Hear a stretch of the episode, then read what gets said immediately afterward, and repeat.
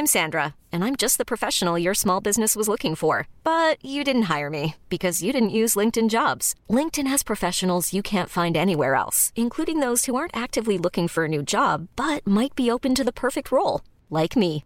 In a given month, over 70% of LinkedIn users don't visit other leading job sites. So if you're not looking on LinkedIn, you'll miss out on great candidates like Sandra. Start hiring professionals like a professional. Post your free job on linkedin.com/achieve today. Ich muss jetzt mal ganz kurz ehrlich mit euch sein und mir auch was eingestehen. Es gibt echt viele Dinge in meinem Leben, bei denen ich absolut unstrukturiert bin. Aber die Nummer eins sind meine Finanzen. Ohne Witz. Es gibt Tage, an denen ich mich einfach nicht traue, auf mein Konto zu gucken. Und wenn ich das dann muss, weil ich weiß, oh, jetzt ist, glaube ich, meine Kreditkartenzahlung mal wieder fällig, dann habe ich richtig doll Herzklopfen. Und dann, äh, weißt du, ich gucke so, so ein bisschen nur mit einem Auge hin, wie bei einem Horrorfilm. So Decke übers Gesicht am liebsten und nur so mit einem Auge irgendwie drauf gucken. Und ganz ehrlich, das kann ja so nicht angehen. Und da passt unser heutiger Partner ganz wunderbar, denn Finanzguru hilft mir jetzt hoffentlich dabei, meine Finanzen in den Griff zu bekommen und mir nicht mehr so viel Stress zu machen. Und wer den Podcast aufmerksam hört, kann sich wahrscheinlich schon denken, dass ich genauso eine Kandidatin bin wie Amanda. Mir geht es da einfach eins zu eins genauso. Ich verliere total schnell den Überblick, auch weil ich ja einfach überhaupt nicht so gut mit Zahlen bin und so. Und da ist Finanzguru die perfekte Anlaufstelle für Menschen wie mich und Amanda, aber wahrscheinlich auch für viele von euch.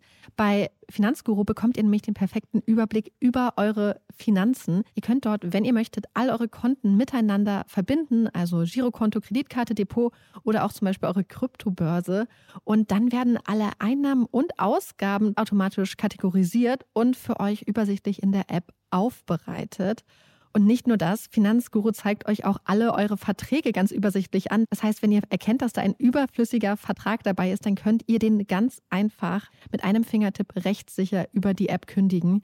Das sind aber nicht die einzigen richtig coolen Features von Finanzguru. Finanzguru kann nämlich auch noch mehr machen und zwar für euch ganz persönlich. Genau, mit Finanzguru Plus bekommt ihr nämlich detaillierte Budgetanalysen und auch personalisierte Finanztipps, also alles irgendwie perfekt auf euch zugeschnitten. Ihr habt auch Analysen eures Kaufverhaltens, die euch zur Verfügung stehen. Dann könnt ihr nämlich auch Veränderungen planen.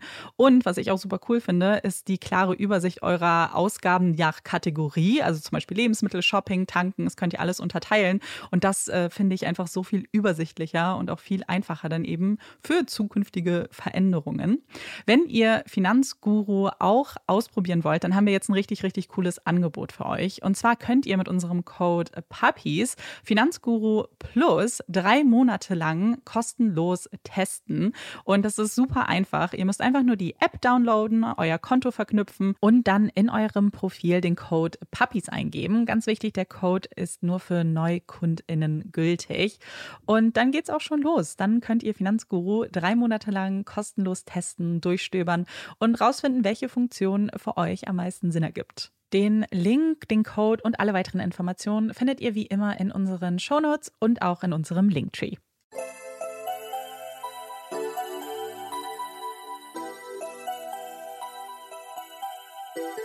Herzlich willkommen bei Puppies in Crime, unserem True Crime Podcast. Ich bin Marike. Und ich bin Amanda.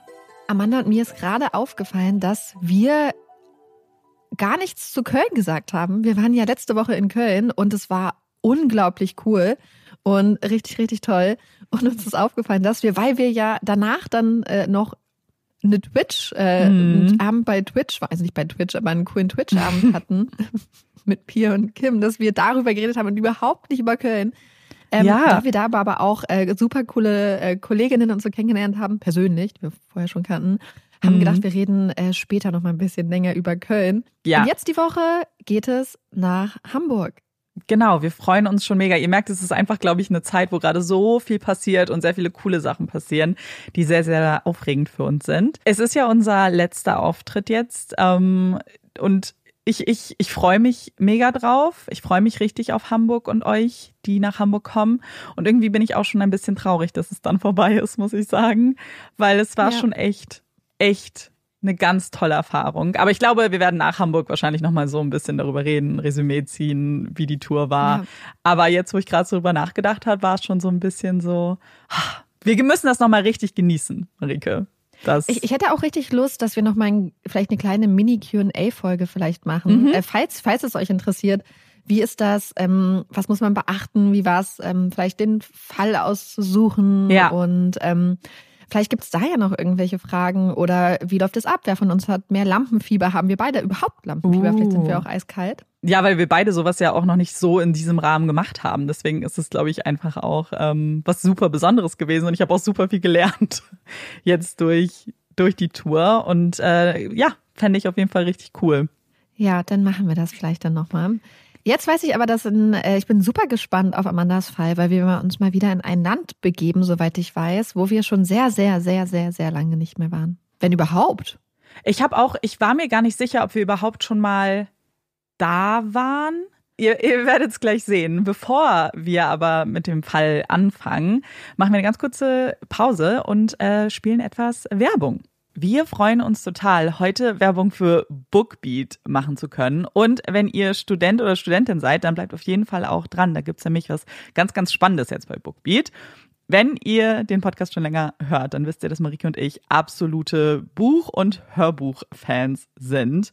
Und deswegen passt Bookbeat natürlich ganz wunderbar zu uns. Und ich muss auch sagen, Bookbeat hat mir die letzte Zeit echt gerettet, denn ich bin umgezogen und wer schon mal so einen Umzug bestreiten musste, weiß, wie absolut stressig dieser ganze Prozess ist und wie viele langwierige und langweilige Aufgaben es so gibt. Von Kisten packen, Sachen ausmisten und wenn die Wohnung dann leer ist, dann die Wohnung sauber machen, nochmal Ausbesserungen machen und vielleicht sogar streichen. Und bei all diesen Aufgaben hat mich Bookbeat begleitet. Ich habe in der Zeit zwei Hörbücher beenden können. Das waren einmal Local Woman Missing von Mary Kubica und The Kind Worth Killing von Peter Swanson. Ihr merkt schon, ich bin absoluter Thriller-Fan. Und ich muss auch sagen, Thriller sind mein Lieblingsgenre bei Hörbüchern, weil es halt immer so spannend ist und man will die ganze Zeit dabei bleiben. Und den Sprechern und Sprecherinnen, finde ich, gelingt es ganz oft, so eine ganz gruselige Stimmung zu kreieren und deswegen höre ich das besonders gerne. Das passt total zu mir. Ich hatte euch vor ein paar Wochen ja schon mal die Hörbücher von Helen Fields aus der D.I. Kellenach-Reihe empfohlen und habe sie mittlerweile auch fertig gehört. Das sind sieben Hörbücher. Und das Ganze hat mich so gefesselt, weil diese Hörbücher sind unglaublich gut. Ich kann es euch wirklich auch als Hörbuch vor allem ans Herz legen, weil der Sprecher unglaublich toll ist. Und das Ganze hat mich so gefesselt, dass ich dann auch mein Abo geupgradet hat. Ich hatte eigentlich das Basis-Abo für 9,99 Euro. Damit kann man 25 Stunden im Monat hören, womit ich meistens ganz gut hinkomme. Ich habe es dann geupgradet auf das ähm, Premium-Abo, wo man bis zu 100 Stunden hören kann für 16,99 Euro. Das ging ganz easy. Weil ich einfach nicht, kennst du das, wenn man auch nicht eine Woche warten kann, bis das neue, der neue Abo-Zeitraum losgeht? So, ich musste es einfach dann hören und habe mich total gefreut. Für Studenten und Studentinnen gibt es jetzt übrigens noch eine richtig coole Option neben dem Basis- und dem Premium-Abo. Ihr könnt nämlich das Basis-Abo für 4,99 Euro bekommen. Das heißt, ihr könnt bis zu 25 Stunden hören hören, aber ihr bekommt das einfach für den Superpreis von 4,99 Euro. Aber nochmal zurück zu meiner Empfehlung, die Kellenach. Ich weiß nicht, wer die Reihe gehört hat, aber euch ging es vielleicht genauso. Der siebte Teil ist dann vorbei und dann ist er vorbei, aber man denkt so, oh mein Gott, es darf eigentlich auf keinen Fall das Ende sein. Es muss auf jeden Fall weitergehen. Und deswegen bin ich der Reihe jetzt auch bei Bookbeat gefolgt. Das heißt, wenn ein neuer Teil rauskommt, kriege ich sofort eine Push-Notification und ich warte drauf. Ähm, ja, ich bin sehr gespannt. Weil ich weiß nicht, ihr kennt das, wir haben auch schon im Podcast drüber geredet, es ist nichts ärgerlicher, als wenn man auf die Fortsetzung von etwas wartet und dann immer, immer wieder ähm, verzweifelt guckt und dann enttäuscht wird. Und jetzt weiß ich, dass, wenn es soweit ist, kriege ich eine kleine Nachricht aufs Handy. Ich hoffe auf jeden Fall für dich, dass die Push-Notification kommt. Und für all die, die jetzt auch Lust bekommen haben, mal bei Bookbeat zu stöbern, für die haben wir ein ganz cooles Angebot. Und zwar könnt ihr mit unserem Code CRIME Bookbeat zwei Monate kostenlos testen und euch mal durch den Katalog von über 800.000 Büchern klicken. Wir sind sicher, da ist für euch was dabei. Und den Link, den Code und alles weitere findet ihr wie immer in unseren Show Notes und auch in unserem Linktree. Und das war's auch schon mit der Werbung. Und jetzt können wir uns nämlich nochmal die Frage stellen, wahrscheinlich wisst ihr es fast besser als wir, ob wir in diesem Land schon mal waren. Denn unser Fall bringt uns heute nach Spanien.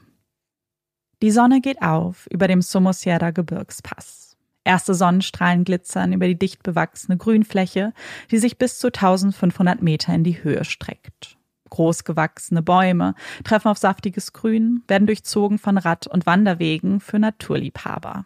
Etwa 100 Kilometer von Spaniens Hauptstadt entfernt verbindet der Somosierra Gebirgspass Madrid mit den nördlichen Provinzen des Landes und ist trotz seiner geschichtsträchtigen Kultur und den wunderschönen Anblicken für viele nicht mehr als ein Durchreiseziel.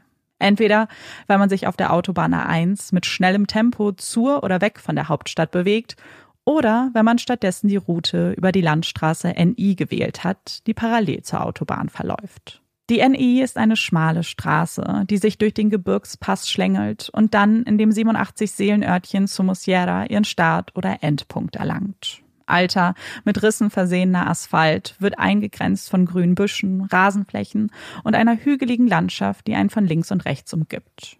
In jeder Fahrtrichtung befindet sich eine Spur, getrennt durch Straßenmarkierungen, die ihre besten Zeiten hinter sich haben und nur erahnen lassen, wie wenig Platz diese Strecke wirklich zu bieten hat und die bei breiten Autos und unerfahrenen Fahrer und Fahrerinnen sicherlich für Herzklopfen sorgt, wenn man ein entgegenkommendes Fahrzeug erblickt. Am Morgen des 25. Juni 1986 ist die Straße gewohnt leer. Um 6 Uhr morgens machen sich nur wenige Menschen auf den Weg nach Madrid. Erst recht, wenn man bedenkt, dass man gerade erst das Fest von San Juan, die Sommersonnenwende, ausgiebig gefeiert hat und darauffolgenden Tage vielleicht nutzt, um etwas Schlaf zu tanken. Neben ein paar Lkw, die die leeren Straßen und besten Wetterbedingungen an diesem Tag nutzen, um ihre Route schnellstmöglich abschließen zu können, schlummert der Rest der Region scheinbar noch und überlässt den großen Titan die beengte Fahrbahn ganz für sich. Einer von ihnen, ein Volvo F12, ein ziemlich neues Modell, das erst vor neun Jahren auf dem Markt eingeführt wurde, schiebt sich ebenfalls langsam durch den Somosierra Gebirgspass und erreicht gegen sechs Uhr morgens die höchste Stelle, die nun auf direktem Weg ins Tal führt.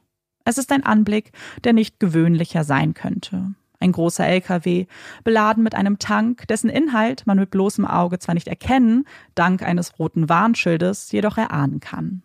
Gefahrgut, schreit das bekannte Bild, warnt einen vor der ätzenden Flüssigkeit, die sich im Inneren befindet und vorsichtig unter strenger Einhaltung der Regularien transportiert wird. Das würde man zumindest annehmen. Würde annehmen, dass jemand, der so gefährliche Güter transportiert, verantwortungsvoll mit dieser Aufgabe umgeht. Was aber nun in den nächsten 20 Sekunden geschieht, spiegelt das genaue Gegenteil wider. Der LKW nimmt plötzlich Fahrt auf. Der Zeiger des Tachos bewegt sich mit rasender Geschwindigkeit von einer Zahl zur nächsten, überschreitet schnell die Grenze einer zweistelligen Ziffer zur dreistelligen. Angefangen mit 20 kmh rast der LKW nun mit 110 kmh durch den engen Gebirgspass und scheint nicht vorzuhaben, diese Geschwindigkeit nach unten zu korrigieren. Selbst drei vor ihm fahrende Fahrzeuge können den Fahrer nicht dazu verleiten, auf die Bremse zu treten. Stattdessen beginnt diese ein Überholmanöver. Der LKW schert links aus, überholt den ersten Wagen, zieht am zweiten Fahrzeug vorbei und streift dabei den Außenspiegel. Als ihm dann in einer Kurve ein weiteres Fahrzeug auf der anderen Straßenseite entgegenkommt, drängt sich der LKW zurück auf seine Spur, rammt das dritte Fahrzeug von hinten und kippt mitsamt seiner Ladung um. Zum Zeitpunkt des Aufpralls hat der LKW eine Geschwindigkeit von 140 kmh erreicht. Das Fahrerhäuschen wird durch die enorme Kraft zerquetscht und auch die Tankladung bleibt nicht unverschont. Giftige Gase entweichen, formen eine Rauchwolke, die sich über das Geschehen legt und auch bis in weite Ferne zu kommunizieren scheint, was hier für ein schrecklicher Unfall geschehen ist. Alarmiert erreichen Einsatzkräfte den Ort des Geschehens nur wenige Augenblicke später. Ein ganzes Team ist damit beschäftigt, die Verletzten zu versorgen und sich um die auslaufende Tankladung zu kümmern. Sand und Löschkalk werden angefordert, angehäuft und rund um den LKW verteilt, um zu verhindern, dass die Flüssigkeit sich weiter ausbreiten kann und im schlimmsten Fall bis zum nahegelegenen Fluss gelangen kann und damit zu einer absoluten Umweltkatastrophe führen würde. Während die anderen Unfallbeteiligten wie durch ein Wunder mit einem Schrecken und ein paar nicht lebensbedrohlichen Verletzungen davongekommen sind, gibt es für die beiden Personen, die sich im LKW befunden haben, keine Hoffnung mehr. Sie müssen direkt beim Aufprall verstorben sein, sind jetzt umgeben von einer stark ätzenden Flüssigkeit, um deren Eindämmung man sich zunächst kümmern muss. Drei Stunden nach dem Eintreffen der Einsatzkräfte, nachdem sie all ihre Zeit und Kraft darauf fokussiert haben, die Straßen und das Gelände zu sichern und die anderen Menschen zu evakuieren, beginnt man nun mit der Bergung der beiden Leichen aus dem Fahrerhäuschen und den Untersuchungen des Innenraums. Die Identitäten der beiden lassen sich schnell herausfinden. Bei den beiden Toten handelt es sich um den Lkw-Fahrer Andres Martinez und seiner Ehefrau Carmen Gomez. Die beiden scheinen am Abend zuvor eine Ladung Schwefelsäure in Cartagena abgeholt zu haben und waren auf dem Weg, um diese in Bilbao abzuliefern. Und dann kam es zu diesem unfassbaren Unfall, den man dank der Zeugenaussagen der anderen Beteiligten sehr gut rekonstruieren konnte und der eigentlich auch kaum Fragen offen lässt. Am Nachmittag desselben Tages greift dann ein Mitarbeiter der Guardia Civil, der spanischen Polizei, nach dem Telefonhörer, um den Hinterbliebenen der beiden von den traurigen Neuigkeiten zu berichten. Als Carmens Mutter Maria erfährt, dass ihre Tochter gestorben ist, dass es einen schrecklichen Unfall gegeben hat, erfüllt ein schmerzverzerrter Schrei die Leitung. Es ist eine Verzweiflung, die ihren ganzen Körper lähmt und dann die Alarmglocken hochschrillen lässt. Panisch stellt sie dem Polizisten jetzt die Fragen, die auf der Seele brennen, deren Antworten sie eigentlich nicht hören mag und doch weiß, dass sie Gewissheit braucht. Was ist mit dem Jungen? Was ist mit meinem Enkelsohn? Der neunjährige Juan Pedro stand kurz vor seinem zehnten Geburtstag und konnte es gar nicht erwarten, die große Reise mit seinem Vater Andres und seiner Mutter Carmen anzutreten. Er hatte Andres in der Vergangenheit schon oft in seinem LKW begleitet, hatte voller Aufregung neben seinem Vater Platz genommen und darüber gestaunt, wie hoch man sitzt, wie viel besser man sehen kann und wie winzig klein man sich in einem so großen Fahrzeug fühlt. Es waren immer kürzere Strecken, die Juan Pedro begleiten durfte. Fahrten, die vielleicht Stunden, sicherlich nicht Tage gefüllt hätten.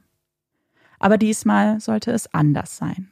Er hatte seinem Vater schon seit Ewigkeiten in den Ohren gelegen, hatte ihm davon erzählt, dass er in der Schule so viel vom Baskenland gehört hätte, die Menschen sollen da ganz anders sprechen.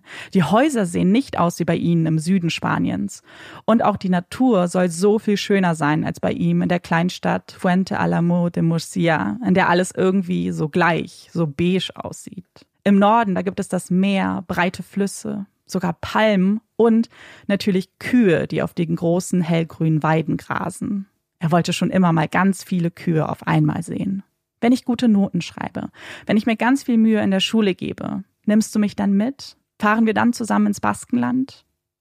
Es waren große, runde Augen, die auf Vater Andres gerichtet wurden, schmale Lippen in einem runden Gesicht, die immer und immer wieder das Wort Bitte formten. So lange, bis selbst das strengste Elternteil weich geworden wäre und diesem Deal zugestimmt hätte. Als dann das Schuljahr endete, Juan Pedro seinen Teil der Abmachung eingehalten hatte und Vater Andres gerade eine Fahrt nach Bilbao angeboten bekommen hatte, gab es für die beiden Eltern keinen Grund mehr, Juan Pedro seinen großen Wunsch nicht zu erfüllen. Alle drei würden sich gemeinsam am Abend des 24. Juni nach Cartagena begeben, würden dort den LKW besteigen und die mehr als 800 Kilometer lange Strecke in Angriff nehmen. Danach, so versprach Andres, würden sie noch etwas Urlaub machen und ganz viel Zeit haben, um die Häuser, die Natur und die Kühe zu bestaunen. Die Fahrt verlief unauffällig. Andres, der diese Strecke nicht zum ersten Mal fuhr, machte die üblichen Tankstops, traf bei einem davon sogar auf einen Kollegen, mit dem er sich kurz unterhielt. Er fuhr in einem angenehmen Tempo, hielt sich stets an seine Ruhepausen und die Höchstgeschwindigkeiten. Sie machten insgesamt drei Stops, machten ein Nickerchen, bevor sie sich dann wieder auf den Weg machten. Gegen fünf Uhr erreichten sie dann den Somosierra Gebirgspass und entschieden, eine kleine Frühstückspause einzulegen im Maison Aragon, einer Raststätte am Fuße des Somosierra Gebirgspasses. Vater und Mutter ließen sich ihren Kaffee schmecken, während Juan Pedro an einem Glas Milch nippte und euphorisch in ein mit Sahne gefülltes Gebäck biss. Etwa 20 Minuten später verließ die Familie die Raststätte wieder, stieg in den LKW und fuhr fort. Und dann, keine halbe Stunde später, waren sie tot. Der LKW raste durch den Gebirgspass, überholte drei Fahrzeuge und kollidierte mit einem. Die Reise, auf die sie sich so gefreut hatten, ihr Familienausflug, beendet. Für immer. Wegen eines Unfalls? Großmutter Maria kann nicht glauben, was man ihr da zu erklären versucht dass sie tot sind, dass ihr Schwiegersohn so fahrlässig gehandelt haben soll, und sie versteht nicht, warum man Juan Pedro mit keinem einzigen Wort erwähnt. Die ältere Dame kann nicht ahnen, dass es dafür einen erschreckenden Grund gibt. Denn bis zu diesem Zeitpunkt, etwa zehn Stunden nach dem Unfall, war die Guardia Civil davon ausgegangen, dass sich nur zwei Personen im LKW befunden haben. Sie haben zwei Leichen sichergestellt, haben keine dritte in der Nähe des Fahrzeuges gesehen und erfahren in diesem Telefonat zum ersten Mal davon, dass auch ein Kind dabei gewesen sein soll. Wie kann das sein? Haben Sie nicht gründlich genug gesucht? Haben Sie das Kind einfach übersehen? Hätte das aber nicht irgendjemand merken müssen? Sie haben schließlich sehr viel Zeit in der Nähe des LKW verbracht, haben sich die ganze Zeit darauf konzentriert, diesen zu sichern. Wäre Ihnen ein Kind da nicht aufgefallen? Einsatzkräfte begutachten mit dieser neuen Information das Fahrerhäuschen auf ein neues und erblicken tatsächlich einige Hinweise darauf, dass ein Kind mitgefahren sein muss. Sie finden Kinderkleidung, Hörspielkassetten und auch einen Kinderschuh. Aber von dem Kind selbst fehlt jede Spur. Ihre ganzen Handlungen der letzten Stunden werden jetzt aus einem neuen Blickwinkel betrachtet. Vielleicht waren sie so beschäftigt damit, das Auslaufen der Schwefelsäure zu verhindern, dass ihnen tatsächlich ein solcher Fehler passiert sein könnte. Sie untersuchen den ganzen Wagen erneut, lassen ihn zunächst von einem Kran anheben, um darunter suchen zu können und ihn später auch abtransportieren zu lassen, um das Innere aus jeder Perspektive zu begutachten. Vielleicht wurde er ja eingeklemmt und deswegen hatte man ihn nicht sofort gesehen. Es ist eine Möglichkeit, die für sie am wahrscheinlichsten wirkt und sich doch als falsch herausstellen wird. Denn Juan Pedro oder seine Leiche kann nicht im Inneren des Wagens sichergestellt werden. Aber irgendwo muss er ja sein. Ein Kind kann sich ja nicht einfach in Luft auflösen. Und wenn er nicht im Inneren war, dann muss er irgendwo draußen sein. Ein Suchtrupp bestehend aus Mitgliedern der Guardia Civil, der Familie der Verstorbenen und unzähligen Freiwilligen beginnt mit der Suche nach Juan Pedro. Sie bekommen Unterstützung von Spürhunden und Polizisten auf Pferden, die größere Bereiche schneller absuchen können. Überall hört man verzweifelte Rufe, Juan Pedros Namen, der durch das dichte Grün klingt. Andere fokussieren ihre Blicke auf den Boden, glauben nicht, einen lebendigen Jungen finden zu können. Jeder noch so kleine Fleck wird durchsucht, jede Stelle doppelt und dreifach überprüft. Man sucht in einem 20 Kilometer Radius, fährt sogar in nächstgelegene Städte, um sich dort mit den Einwohnern zu unterhalten. Andere Teammitglieder gehen nochmal den gesamten Unfallort ab, lassen einen Bagger den Sand abtragen und graben 50 Zentimeter tiefe Löcher, um auszuschließen, dass man Juan Pedro vielleicht begraben haben könnte. Zwei Monate lang wird man nach ihm suchen, wird seinen Namen schreien und die Augen offen halten und nichts finden können. Keine Spur, die seinen Verbleib erklärt, kein Hinweis darauf, was mit ihm geschehen ist. Von Juan Pedro fehlt wirklich jede Spur. Die Familie des Kleinen kann das nicht glauben. Er muss doch irgendwo sein. Jeden Tag suchen sie aufs Neue, rufen nach ihm in der Hoffnung, dass er vielleicht noch lebt, dass er irgendwo verängstigt auf Hilfe wartet. Aber je mehr Zeit vergeht, umso unwahrscheinlicher scheint dieser Lösungsansatz. Selbst wenn er leben sollte, dann kann er nicht in der Nähe des Unfallorts sein. Dann hätten sie ihn garantiert gefunden. Aber irgendwo muss er stecken. Und warum tut die Polizei nichts? Warum ermitteln sie nicht richtig? Warum müssen sie als Familie jeden einzelnen Schritt in die Wege leiten? Selbst die Flyer, in denen man die Öffentlichkeit um Hinweise bittet, waren nur auf ihr Drängen angefertigt worden. Sie haben sich so viel Gedanken gemacht, welches Foto man hierfür nutzen sollte. Sie wussten, dass es unglaublich wichtig war, das Richtige auszuwählen, darauf zu achten, dass die Qualität gut genug war. Sie hatten sich letztlich für ein Bild von Juan Pedros Kommunion entschieden. Es ist zwar nicht das aktuellste, die Kommunion ist schließlich ein Jahr her, aber es war ein professionelles Shooting und damit das Beste, was sie zu bieten hatten. Es zeigt Juan Pedro in einem Matrosenkostüm, mal in nachdenklicher Pose mit einem Kopf auf die Hand gestützt, mal mit einem dicken Grinsen im Gesicht, stehend vor einer Topfpflanze. Auf jedem dieser Bilder sieht man seine dunklen Knopfaugen, das dichte dunkle Haar und den niedlichen Blick, den er immer aufgelegt hatte, wenn er was wollte. Bilder, die einst eine schöne Erinnerung weckten, werden jetzt bedruckt mit dicken Lettern, die sagen Se busca. Gesucht wird Juan Pedro. Das Bild des kleinen Matrosen geht bald durch ganz Spanien. Es ist ein Name, der bald jedem Spanier, jeder Spanierin ein Begriff ist und irgendwann ersetzt wird durch den Titel, den dieses Mysterium erhalten wird. Das Kind von Somosiera. Ein Kind, das bis heute verschwunden ist. Ein Mysterium, das man bis heute nicht klären kann und welches von Interpol als eines der mysteriösesten Verschwinden ganz Europas eingestuft wird.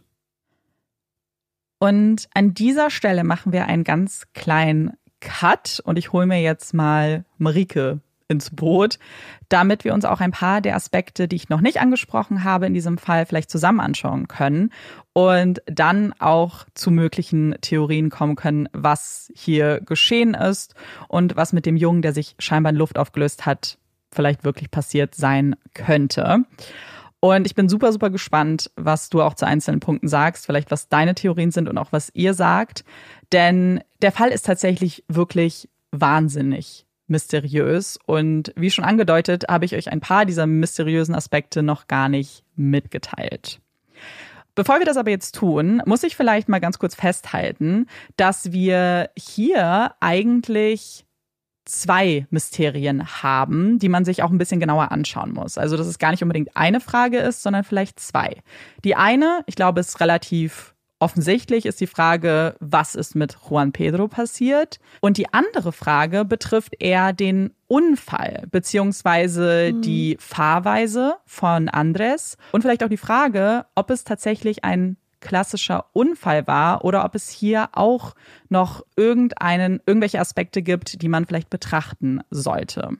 Ich glaube, es ist ziemlich naheliegend, dass diese beiden Fragen, dass diese beiden Mysterien irgendwie Hand in Hand gehen. Ähm, das sehen wir dann auch, wenn wir uns die Theorien angucken. Aber ich möchte erstmal vielleicht mit dem Unfall anfangen, beziehungsweise mit der ungewöhnlichen Fahrweise. Und ich weiß nicht, da sind euch vielleicht auch schon ein paar Sachen aufgefallen im kurzen geskripteten Teil.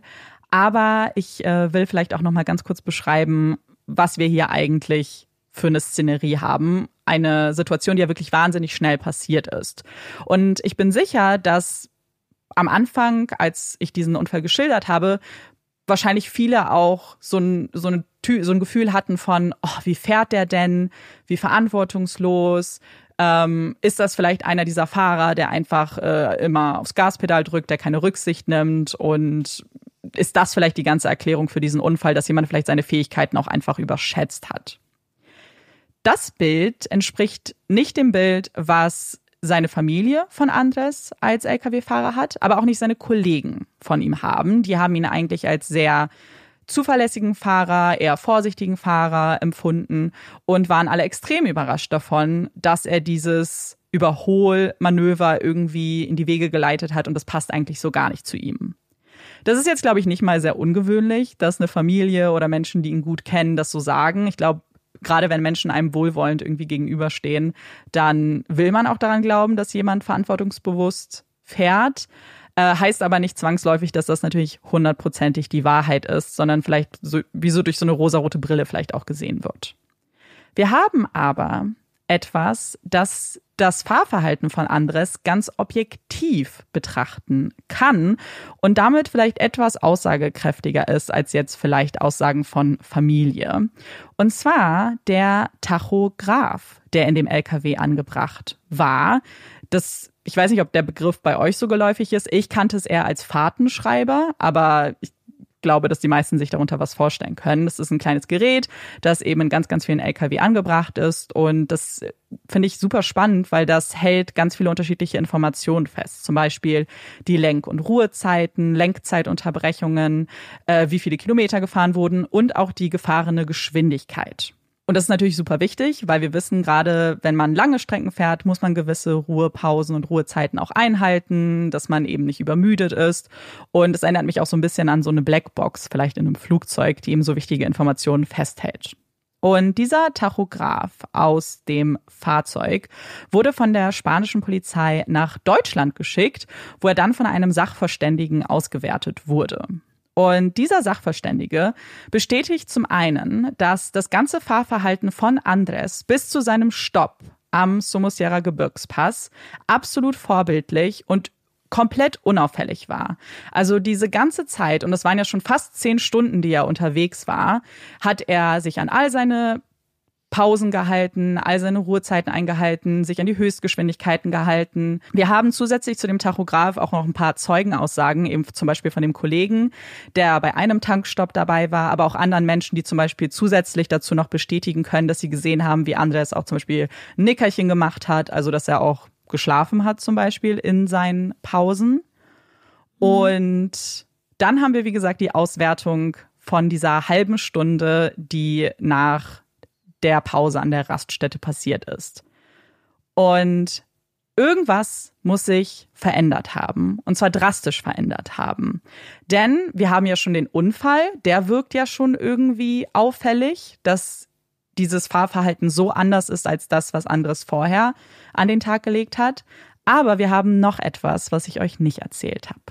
Und zwar Ihr müsst euch vorstellen, dass diese Strecke, diese halbe Stunde, die sie gefahren sind, das sind etwa 18 Kilometer. Zu denen, also da gibt es auch eine relativ hohe Steigung. Also man fährt erstmal diesen Gebirgspass hoch, ist dann am höchsten Punkt und fährt dann runter bis ins Tal. Und ab diesem höchsten Punkt sind eigentlich, wie gesagt, danach nur 20 Sekunden vergangen und wir haben relativ schnell, ist dann der Unfall geschehen. In dieser Zeit, wo er aber die Steigung hochgefahren ist, hat er zwölf Stops gemacht. Der Wagen ist zwölfmal stehen geblieben. Und das heißt wirklich wie so ein, so ein Stehenbleiben bei einem Stoppschild. Also der Wagen fährt komplett runter auf Null, bleibt stehen und fährt dann weiter. Die meisten dieser Stops haben 0 bis 2 Sekunden gedauert, waren also relativ kurz, bis auf einen, der getätigt wurde, kurz bevor sie den höchsten Punkt erreicht haben. Und dieser hat fast 30 Sekunden gedauert. Und das ist schon komisch.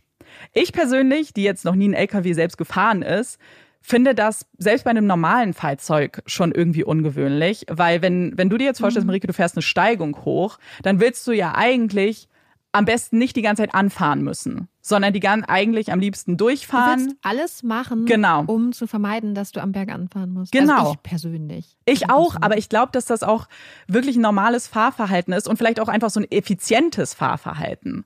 Und mhm. diese Stops, diese kurzen Stops, äh, das ist jetzt kein Muster, was super un, äh, super unauffällig wäre bei einem Stau zum Beispiel. Also dieses typische Stop and Go würde so aussehen bei einem Tachograph.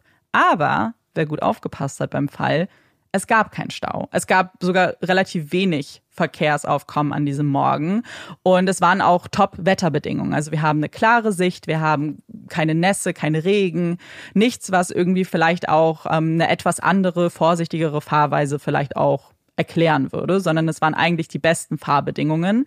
Und deswegen jeder Experte, jede Expertin, die sich das angeguckt hat, fand das total auffällig, weil wir beide haben ja jetzt vielleicht von normalen Pkw gesprochen, aber bei einem mhm. Lkw gilt es halt erst recht. Also er hatte 20.000 Liter, sogar mehr als 20.000 Liter Schwefelsäure bei sich hinten.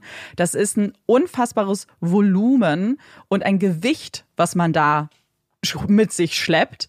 Und jedes Anfahren kostet halt unfassbar viel Kraft und dich auch Zeit in deiner Strecke, dass du das mhm. als Lkw-Fahrer halt erst recht vermeiden würdest. Die Frage ist also, was ist passiert, dass er diese ganzen Stops eingelegt hat? Und ich weiß nicht, wie es bei dir ist oder wie es bei euch ist. Ähm, ich weiß, was bei den meisten Menschen, auch denen, die den Unfall mitbekommen haben, der erste Gedanke war, okay, der Wagen muss irgendwelche Probleme haben. Also entweder die mhm. Bremse ist vielleicht kaputt oder irgendwas an diesem Auto ist kaputt ähm, und erklärt deswegen dieses auffällige Fahrverhalten. Und das war auch die erste Einschätzung der Polizei, bis sie sich dann den Wagen genauer angeguckt haben. Die haben ja den ganzen LKW auch abtransportiert, ganz genau untersucht. Mhm. Und die kommen zu dem Entschluss, dass es keine technischen Probleme gegeben hat. Warum sie genau zu diesem Schluss kommen, dafür habe ich unterschiedliche Erklärungsversuche gefunden. Und das ist, glaube ich, ein ganz guter Punkt, das jetzt vielleicht mal kurz einzuschieben. Es gibt zu diesem Fall super viele unterschiedliche Angaben, die sich zum Teil auch ganz schön widersprechen ähm, und nicht immer der gleichen Meinung sind, manchmal Leute auch irgendwie anders zitieren und ich glaube, das ist ganz wichtig zu erwähnen, weil wir werden das an dem Punkt sehen, aber auch an anderen Punkten noch.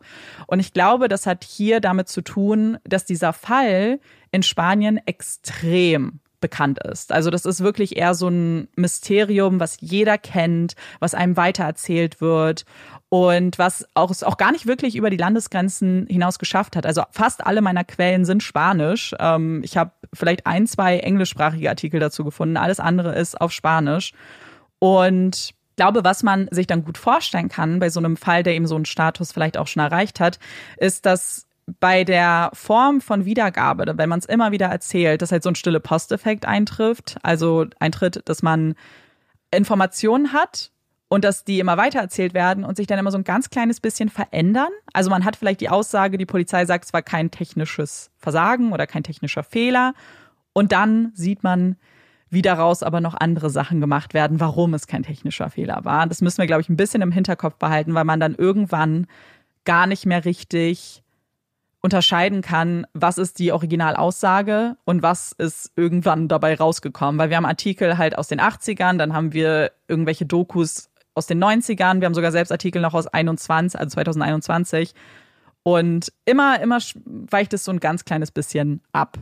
So auch äh, bei, bei diesem Punkt. Denn ich habe zum einen die Aussage eines Familienmitglieds gefunden, das wohl, aus, äh, das wohl angeblich ausgesagt hätte, dass er Bremsspuren gesehen hat in der Nähe des LKW und deswegen darauf selbst auch daraus schließt, dass die Bremsen funktioniert haben.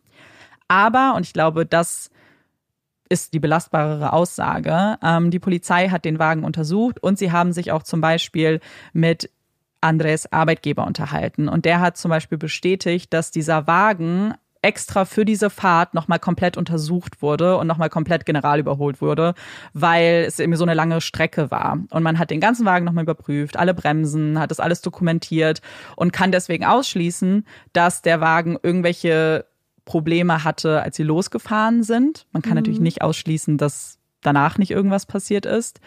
Wobei die Polizei es halt schon ausschließt. Ähm, Okay.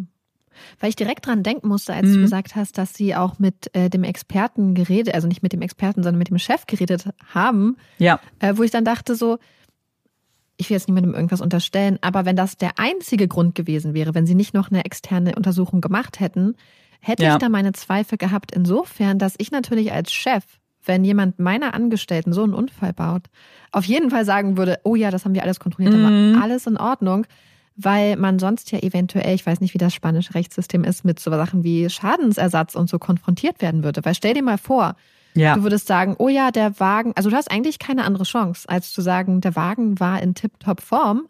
Ja. Weil stell dir mal vor, du würdest sagen, ja, ja, der Wagen hatte Probleme mit dem Bremsen, das war uns bewusst ja, total. würde ich denken, dass du dich auf einmal mit krassen Schadensersatzforderungen etc. und vielleicht sogar Vorwürfen der fahrlässigen Tötung oder mehr äh, konfrontiert siehst, weil wenn du Menschen in einen Wagen steigen lässt, in einen LKW, wo du zum Beispiel weißt, dass der technische Probleme mm. hätte, das ist ja eine ganz andere Kategorie. Deswegen, aber du hast ja gesagt, dass sie es auch nochmal überprüft haben. Das ja. ist ja nochmal eine ganz andere. Ähm, Und ich glaube, dass wenn wir berücksichtigen, wie lange er schon gefahren ist, also klar, wenn wenn es ich, so ein Fehler kann natürlich auch irgendwann auftreff, äh, eintreffen, aber ich glaube, wenn es halt irgendwas ist, was wissentlich vielleicht auch vernachlässigt wurde an dem LKW, vielleicht wäre es auch schon vorher aufgefallen. Ich weiß nicht. Wie gesagt, sie sind halt schon zehn Stunden gefahren. Ähm, aber ja, das ist ein ganz spannendes Thema, glaube ich, grundsätzlich, weil es vielleicht so eine etwas einfachere Erklärung dafür wäre, warum Andres so gefahren ist, wie er gefahren ist. Weil irgendwie ist das so ein Aspekt, der natürlich super auffällig ist. Und für mich auch total unerklärlich ist auch so ein bisschen, wenn ich jetzt mhm. einfach an norm normales Fahrverhalten denke. Man hat ja so direkt, ich weiß nicht, wie es bei euch war, auch so Bilder im Kopf, was quasi auch im LKW ja. hätte abspielen können. Ja, so, total. Da habe ich, ähm, das war auch schon, als ähm, das passiert ist und als du dann gesagt hast, da waren zwei Personen drin und so, mhm. da habe ich direkt Bilder im Kopf gehabt und direkt Vorstellungen von Sachen, die passiert sein könnten und so. Und ja. natürlich aktualisiert sich das Bild im Kopf dann immer mit jeder Information, die noch neu dazukommt. Deswegen äh, bin ich jetzt gespannt, was du jetzt mhm. noch hast. Ist eigentlich eine gute Überleitung, weil wir gucken uns natürlich an, was mögliche Erklärungen für das Fahrverhalten und den Unfall gewesen sein könnten. Aber die große Frage, die natürlich auch im, im Raum steht, ist, warum wurden nur die zwei Leichen gefunden? Wo ist Juan Pedro? Und was hat es damit irgendwie auf sich? Und da habe ich auch noch ein paar kleine Zusatzinformationen. Zum einen ist es so, dass wir ein paar Zeugen und Zeuginnenaussagen vom Unfallort haben von Menschen, die auch da waren, die auch geblieben sind, die ja, wie gesagt, auf wundersame Weise das alles überlebt haben. Das war ja wirklich ein ganz krasser Unfall, wenn wir uns das mal vorstellen, mit dieser extremen Geschwindigkeit ähm, die dann auch da waren und auch eben ihre Aussagen abgegeben haben. Und eine Aussage ist ganz interessant, die wird auch immer wieder in diesem Fall zitiert. Und zwar, und deswegen möchte ich sie natürlich an dieser Stelle auch schon mit euch teilen. Und zwar hat einer der anderen Unfallbeteiligten ausgesagt, dass ein weißer Van auch am Unfallort war, auch noch bevor die Einsatzkräfte, die Polizei und so weiter gekommen sind. Und aus diesem weißen Van sei ein großer Mann mit Schnauzbart und eine blonde Frau ausgestiegen und die haben sich sehr, sehr auffällig verhalten. Die Frau hat nämlich zum Beispiel gesagt, sie sei Krankenschwester und sie würde helfen wollen und hat sich dann sehr, sehr lange Zeit beim Fahrerhäuschen aufgehalten, ist immer wieder drum herum gegangen und soll laut Aussage dieses Zeugen sogar etwas aus diesem Fahrerhäuschen bisschen rausgenommen haben, was quasi übersetzt wird als ein Bündel. Lass das jetzt mal kurz hier so stehen. Noch eine kleine Randinformation, warum diese Personen auch so auffällig wirkten, ist, weil sie einen ganz starken Akzent haben, der nicht spanisch war, sondern der als nordisch irgendwie eingestuft wurde von diesem Zeugen und ist deswegen wohl so aufgefallen auch. Und die Polizei hat diese Aussage ja aufgenommen und die haben auch nach einem weißen Van gesucht, haben Fahndungen aufgegeben und haben auch sich mit Menschen unterhalten, die dieses Modell irgendwie hatten, haben aber niemanden gefunden, der zu dieser Beschreibung des Zeugen gepasst hat. Das ist jetzt eine Aussage, die ich noch mit reinbringen wollte. Und neben den anderen Beobachtungen, wie der Unfall zum Beispiel zustande gekommen ist, das habe ich ja am Anfang eigentlich schon beschrieben, da können wir uns relativ sicher sein, dass es so auch passiert ist. Da passen die Zeugenaussagen auch alle und stimmen überein haben wir sonst relativ wenig Informationen. Und deswegen müssen wir jetzt eigentlich auch schon fast direkt zu den Theorien kommen, weil bis auf dass sie monatelang gesucht haben und Juan Pedro nirgends gefunden haben und sie wirklich alles abgetragen haben, den Sand, sie haben das Fahrzeug angeguckt, drunter gesucht, die ganze, das ganze Gelände abgesucht, sogar in die Städte sind sie ja gefahren und haben ihn nicht gefunden. Ähm, haben wir übrigens auch keine Zeugen oder Zeuginnen, die ihn in der Fahrerkabine gesehen haben, als der Unfall passiert ist.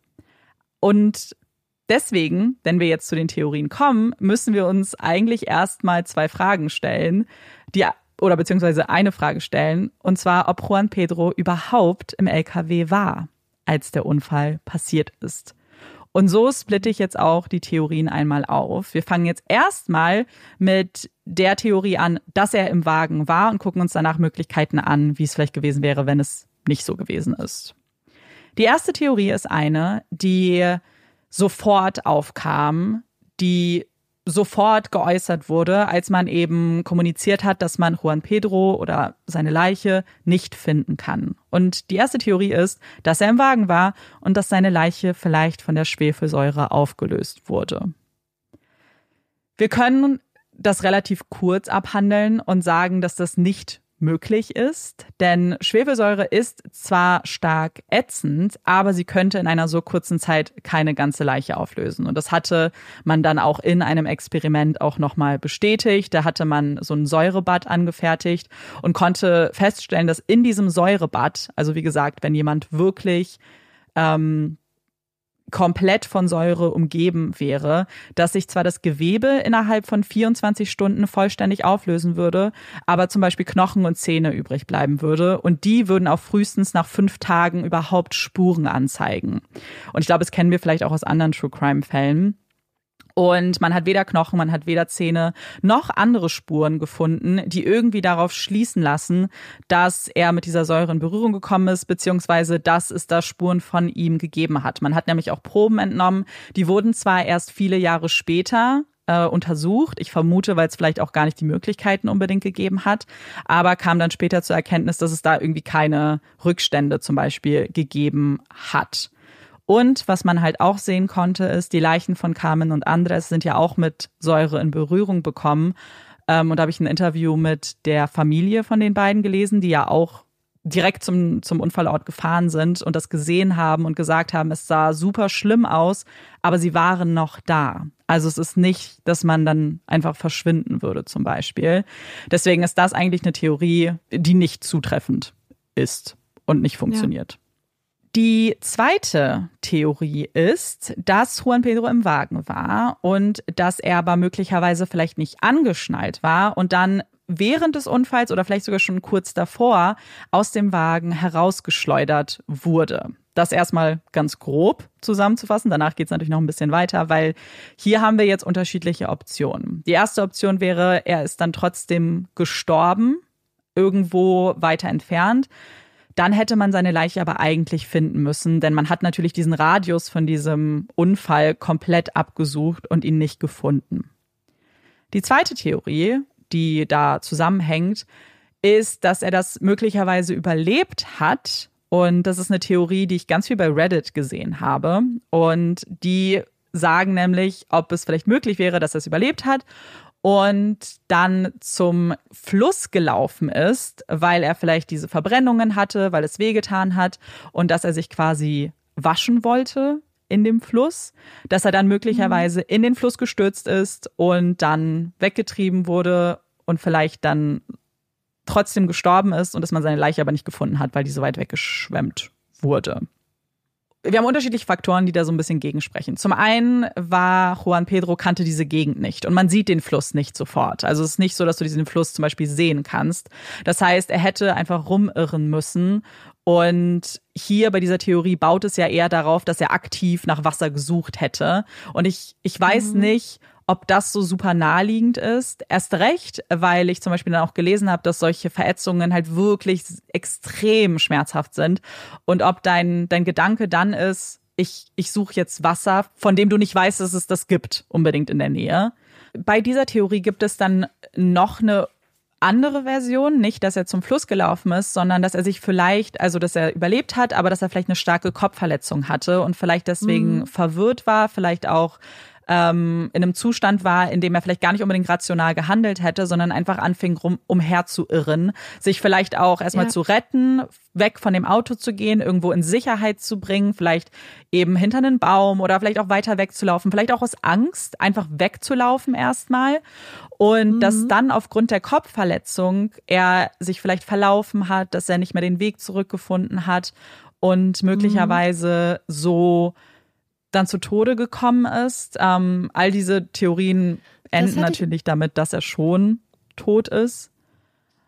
Und das hätte ich mir auch vorstellen können, mhm. dass er quasi so eine Kopfverletzung, also dass er aus dem Wagen geschleudert wird, schwer verletzt ist und dann wirklich vielleicht äh, umhergeirrt ist. Ja. Ja. Und ja der einzige Punkt, die, warum das, glaube ich, von vielen ausgeschlossen wird, also zum Beispiel Juan Pedros Familie wehrt sich extrem gegen diese Form von Theorie, weil sie ja mitgesucht haben und sie sind eigentlich sicher, dass sie ihn gefunden hätten, wenn er da irgendwo gewesen wäre, weil er gar nicht so weit hätte kommen können eigentlich. Das, und sie haben ja schon, wie gesagt, ziemlich weit gesucht, 20 Kilometer Radius.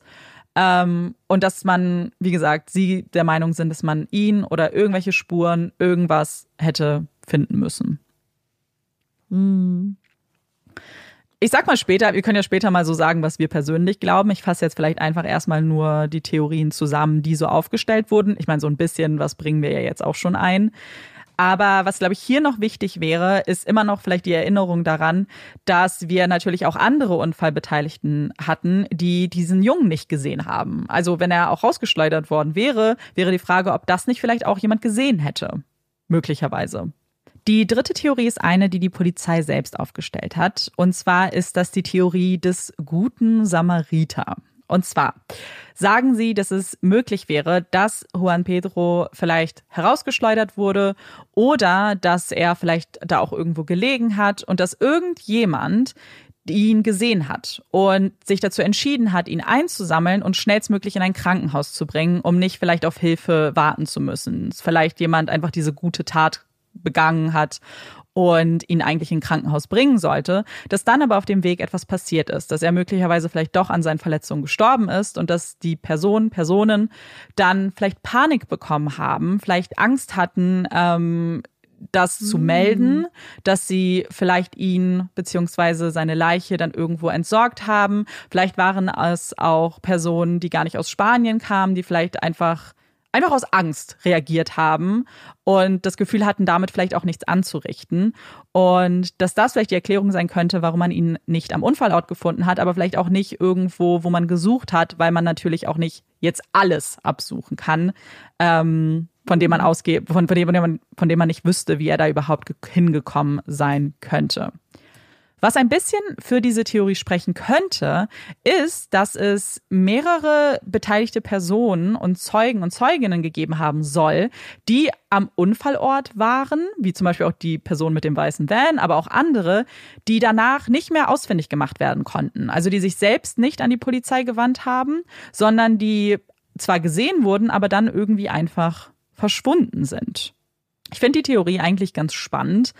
Ähm, ja was ich mich die ganze Zeit gefragt habe, ist, und das ist, und da, da kommen wir natürlich sehr in so menschliches Verhalten und wie würde man sich vielleicht in so einer Ausnahmesituation verhalten, ob man nicht irgendwann vielleicht, wenn man sieht, wie groß dieser Fall ist, vielleicht zumindest anonym was sagen würde, irgendeinen Hinweis geben würde, wo man das vielleicht, also man muss ja sich nicht preisgeben mhm. oder seine Identität preisgeben, aber ich hätte halt schon gedacht, dass man das vielleicht auf irgendeinem Weg machen. Du kannst, kannst ja einen Brief schreiben oder so. Aber, ja. Aber weißt du, wo, wo ich daran denken muss? Da denke ich ganz oft dran, weil wir uns ja manchmal fragen, aber wie konnten Leute das nicht mitkriegen? Mhm. Und dann denke ich so an vermissten Fälle aus Deutschland, wo ich mir zu 100 Prozent sicher bin, dass meine Eltern die zum Beispiel nicht kennen. So, wo ich denke, mm. boah, die sind so krass bekannt. Und ich meine, jetzt heutzutage haben wir Social Media und so und Informationen Stimmt. sind immer abrufbar. Ähm, auch, auch wegen, dem, wegen des Internets. Aber wenn du an die Zeit damals zurückdenkst, ja. dann ist es ja so, wenn du Glück hast, hast du zu dem Zeitpunkt gerade Fernsehen geguckt. Aber wenn du zum Beispiel auch nur einen anderen Sender geguckt hast oder zu einer anderen Uhrzeit oder so, hast du vielleicht diese Nachrichten gar nicht mitbekommen. Ja. Zumal du ja gesagt hast, dass die Polizei auch die Theorie hat, dass es Leute aus dem Ausland sein mhm. könnten. Und wenn ja. du zum Beispiel einfach als Tourist irgendwie da unterwegs bist, vielleicht, ähm, ja. hast du es vielleicht gar nicht mitbekommen. Ja, das, das wäre für mich tatsächlich auch so eine Erklärung gewesen. dass es vielleicht Leute, weil tatsächlich, also ich weiß nicht, ob du von diesem Fall schon mal was gehört hast. Nein. Ich wollte ähm, dich fragen, wie du auf den Fall gekommen bist tatsächlich. Äh, ich bin auf den Fall gekommen, und das ist, das passiert manchmal, wenn ich Fälle aussuche, weil ich wirklich einen Fall aus äh, einem anderen Land machen wollte als den USA mhm. und habe tatsächlich True Crime Spanien eingegeben. Und ah, dann kam ja. er. Also ich habe gezielt nach wahren Verbrechen mhm. in Spanien gesucht. Und dann mhm. kam der so, aber auch irgendwie als, weißt du, wenn du manchmal so Artikel hast, irgendwie von zehn mhm. Fälle, aber so vorgeschlagen habe ich den auch noch nie gesehen, ehrlich gesagt. Ja, also, ich, ich, weiß zum Beispiel, My Favorite Murder hat dazu eine Folge gemacht im englischsprachigen Raum, ähm, aber sonst auch wenig. Also ganz wenig von irgendwie großen Podcasts. Wie gesagt, englischsprachig habe ich eigentlich äh, fast nichts gefunden, außer ein so ein Reddit-Forum. Ähm, man musste halt irgendwie alles irgendwie übersetzen. Ähm, oder in meinem gebrochenen Spanisch mir auch Sachen dann in so Dokus selbst ein bisschen entschließen. Aber das fand ich, deswegen, also ich habe davon auch gar nichts gehört. Und man würde ja so ein bisschen annehmen, zumindest fand ich ganz interessant, weil es bei Reddit auch so formuliert wurde, oh, da hat man gar nichts außerhalb von Europa von mitbekommen. Und ich saß dann, war so, wir sind Europa, ich habe davon auch nichts mitbekommen. Ja. Ähm, und ich kann mir vorstellen, dass das, und dann haben Leute zum Beispiel auch kommentiert, hä, ich, ich komme aus Portugal und habe davon nichts mitbekommen. So, ich glaube, dass das wirklich so ein Fall ist, der in Spanien wirklich, also der ist riesig in Spanien, aber der es wirklich nicht irgendwie weiter geschafft hat. Und natürlich, wenn es dann vielleicht jemand ist, der auf der Durchreise war, vielleicht jemand, der auch Urlaub gemacht hat in Spanien oder was auch immer, und dann gar nicht mitbekommt, wie riesig dieser Fall geworden ist, und dass da eine Familie auch Interviews gibt und total traurig ist und ganz emotional ist, dann, das wäre für mich die Erklärung, wo ich es dann tatsächlich auch komplett nachvollziehen könnte. Oder wo diese ja. Theorie oder diese Form von Theorie für mich auch glaubwürdig ist. Was wir aber vielleicht zusammenfassen müssen bei diesen ganzen Theorien, bei denen er im Auto war und irgendwie Teil dieses Unfalls war, keine dieser Theorien erklärt, die seltsame Fahrweise. Keine davon erklärt, was mit dem Auto passiert ist, warum es sich so drastisch verändert hat und wie es zu diesem Unfall gekommen ist. Wenn man an diese Theorien glaubt, dann müsste man davon ausgehen, dass es ein tatsächlicher Unfall war. Ähm, und dass irgendwas vielleicht noch eine Rolle gespielt hat. Vielleicht, wie du ja schon am Anfang gesagt hast, irgendwas, was in der Fahrerkabine vielleicht war. Äh, dazu kommen wir später noch zu möglichen Szenarien. Aber dann haben wir keine klare Erklärung dafür, warum Andres so gefahren ist, wie er gefahren ist. Es gibt aber eine Theorie, die das schon zusammenbringt. Und das ist die Theorie, an die auch die Familie, die Hinterbliebenen glauben und die auch ein wenig von der Polizei Sie wurde verfolgt von der Polizei. Die Polizei glaubt da nicht zu 100 Prozent dran, aber hält sich diese Option offen. Und das ist die Drogenhandel-Theorie. Ich finde, wir haben oft bei ungelösten Fällen oder Fällen generell oft mal irgendwelche kriminellen Aktivitäten, die manchmal als Erklärung angeführt werden. Ähm, und manchmal fühlt es sich schon so sehr konstruiert an und tut es vielleicht hier in dem Moment auch, so was hat Drogenhandel damit zu tun. Aber vielleicht muss man sich angucken, ganz kurz, wie, was Spaniens Rolle im Drogenhandel allgemein, internationalen Drogenhandel, aber auch im Drogenhandel von Europa äh, was für eine Rolle sie spielen. Denn das ist tatsächlich super interessant. Und wer Narcos gesehen hat, der weiß vielleicht auch so ein bisschen um die Beziehungen von Spanien, zum Beispiel mit Kolumbien oder auch anderen Ländern aus Südamerika. Und ich will gar nicht so sehr ins Detail gehen, denn als ich das so recherchiert habe, bin ich auf echt ein paar richtig spannende Sachen gestoßen. Vielleicht mache ich dazu mal eine separate Folge. Ähm, aber vielleicht um ganz kurz euch ein Bild zu vermitteln. Also Spanien ist tatsächlich sehr bekannt als so Tor für Drogen innerhalb von Europa. Zum einen, weil sie eben Drogen aus Südamerika bezogen haben, aber auch zum Beispiel aus Nordafrika. Und gerade die nördlich gelegene Region Galicien und auch Bilbao zum Beispiel haben sehr enge Verbindungen nach Kolumbien. Die haben ihre eigenen Drogenbosse und ähm, haben vor allem mit Kokain und Heroin gedealt. Und diese Beziehungen zwischen Kolumbien und Spanien, das ist nämlich jetzt ganz äh, interessant, haben vor allem in den 80er Jahren stattgefunden. Da kamen nämlich Schiffe in Galicien an, die eben Drogen zum Beispiel geschmuggelt haben und sollten dann eben weiter verbreitet werden. Und das ist natürlich, was die zeitliche Einordnung angeht, super interessant, denn unser Fall spielt 86. Und das ist ein ganz, ganz wichtiger Punkt in diesem in dieser in dieser Geschichte, denn Mitte der 80er Jahre hatte die spanische Regierung versucht, irgendwie dem so einen Riegel vorzuschieben und hatte sehr strenge Regeln erlassen, generell was Drogen angeht und Drogenhandel auch allgemein und ja, das ganze vielleicht irgendwie einzudämmen. Und was man auch gemerkt hat tatsächlich, ist, dass Spanien ziemlich große Probleme hatte mit den Drogen, denn sie hatten eine total, also sie hatten jetzt auf einmal sich in einer Situation befunden, in der sie extrem viele Drogen hatten, aber gar nicht die Möglichkeiten hatten, diese weiter ins Land zu bringen, weil es auf einmal halt ein sehr viel größeres Volumen war und sehr viel wenig, ich nenne es jetzt mal Infrastruktur. Ihr wisst schon, was ich meine. Wir reden hier von Drogenhandel, also illegalen Aktivitäten, aber gar nicht so viele, ja, so viele Möglichkeiten, das eben weiter ins Land zu bringen. Und das behalten wir jetzt mal im Hinterkopf, denn diese Theorie, die Drogenhandeltheorie, besagt, dass Andres möglicherweise als Drogenkurier benutzt wurde. Und da stellt man sich auch die Frage, ob er das wissentlich und freiwillig gemacht hat, also ob das irgendwie ein Nebenverdienst war, ob er da, ob, ob ihm das klar war, was er da macht, oder ob er möglicherweise auch gezwungen wurde. Die Familie glaubt, dass Andres das nicht freiwillig getan hätte. Ich glaube, man kann sich auch ganz gut vorstellen, dass eine Familie so reagiert.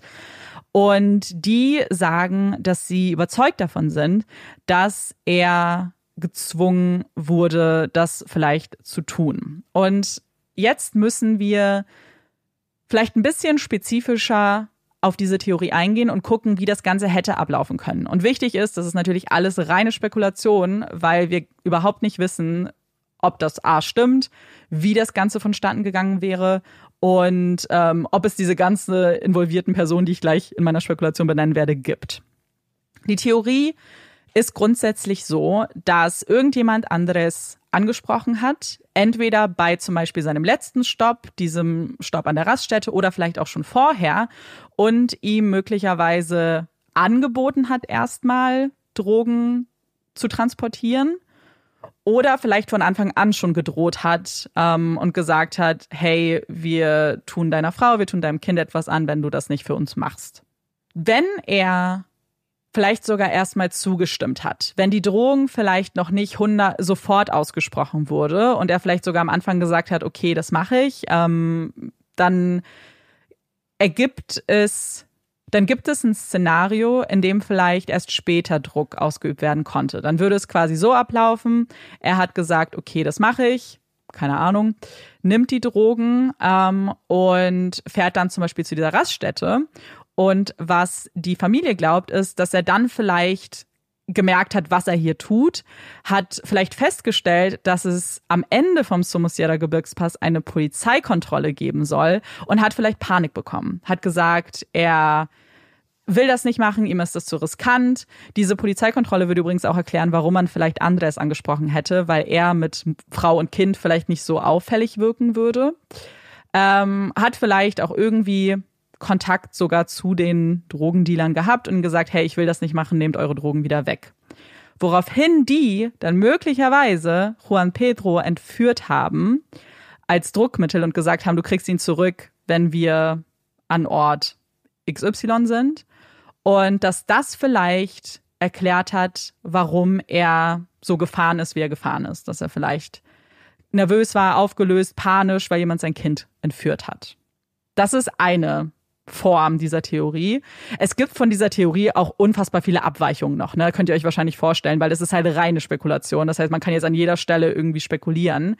Ähm, eine Form der Theorien, die ich aber noch spannend finde, ist, dass Juan Pedro nicht an der Raststätte entführt wurde, sondern dass er entführt wurde bei dem Stopp, der 30 Sekunden gedauert hat. Und dass vorher der Wagen mit den Drogendealern versucht hat, den LKW äh, abzubremsen.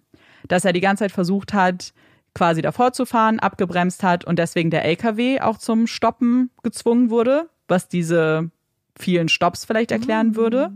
Und dass dann am höchsten Punkt quasi in diesen 30 Sekunden dann Juan Pedro entführt wurde und dass er deswegen so gerast ist, weil er irgendwie gehofft hat, die einzuholen und sein Kind da irgendwie zurückzuholen. Ergibt aber in meinem Kopf total viel Sinn. Also Schon, ne? Sinn. Also es ähm, in vielen Variationen, weil ich gleichzeitig auch zum Beispiel mir vorstellen könnte, dass äh, einfach nur, also wenn ich mir das so vorstelle, mit, mit der Raststelle, dass irgendwas passiert, was ist, wenn es auch einen Streit gab zwischen den beiden? Also mhm. ohne jetzt die Drogendealer, wenn es so war, so, hey, sag mal, du jetzt Drogen?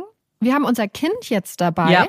So, was, was ist das hier? Und dann gibt es einen Streit, weil es immer ist, du, du bleibst jetzt stehen wir klären das jetzt. Ja. Oder, oder bleib an, wir gehen jetzt zur Polizei. Nein, ähm, du gestikulierst und fährst du ran, weil du nicht ähm, fahren kannst, wenn du streitest oder so. Und was ist, weil sowas kann ich mir auch zum Beispiel im Kopf mhm. vorstellen. Aber ich finde tatsächlich dieses mit dem Ausbremsen ja. total, das ergibt für mich total viel Sinn. Ja. Weil was ist auch, wenn mehrere Wagen damit beschäftigt waren zum Beispiel und ja. Ja, also das, ähm, ja, und vor allem, ich finde diese Vorstellung, weil du ja gesagt hast, es gab eigentlich kein technisches Problem. Das heißt, es muss irgendeinen Grund geben für dieses Aufnehmen der Geschwindigkeit. Ja. Ähm, mit einer gleichzeitigen gewissen Kontrolle, aber noch, wenn wir dieses Überholmanöver angucken. Das heißt, so ein, ah, ich greife dir ins Lenkrad und wir streiten einfach nur, ist ja auch so ein bisschen fast eigentlich auszuschließen, vielleicht mhm. möglicherweise. Und dann ergibt es für mich Sinn, dass er versucht, irgendwo hinterher zu fahren. Ja, ich fand auch, dass das zumindest, also es ist die einzige Theorie, kann ich euch jetzt schon mal sagen, die so alles irgendwie erklären würde. Erstmal dieses veränderte Fahrverhalten, diese Stops, dieses Überholmanöver und dass äh, Juan Pedro nicht gefunden wurde, weil dann wäre er gar nicht im Fahrzeug gewesen, sondern möglicherweise mhm. bei diesen äh, kriminellen Menschen.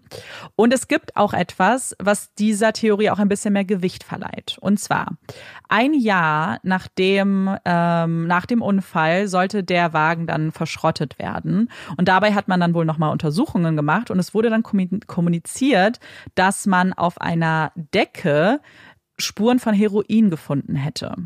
Und vielleicht fragt sich jetzt jemand, wo kommt diese Decke her? Das ist nämlich eine sehr berechtigte Frage. Und zwar hatte man diese Decke nicht im Fahrerhäuschen gefunden, sondern im Tank.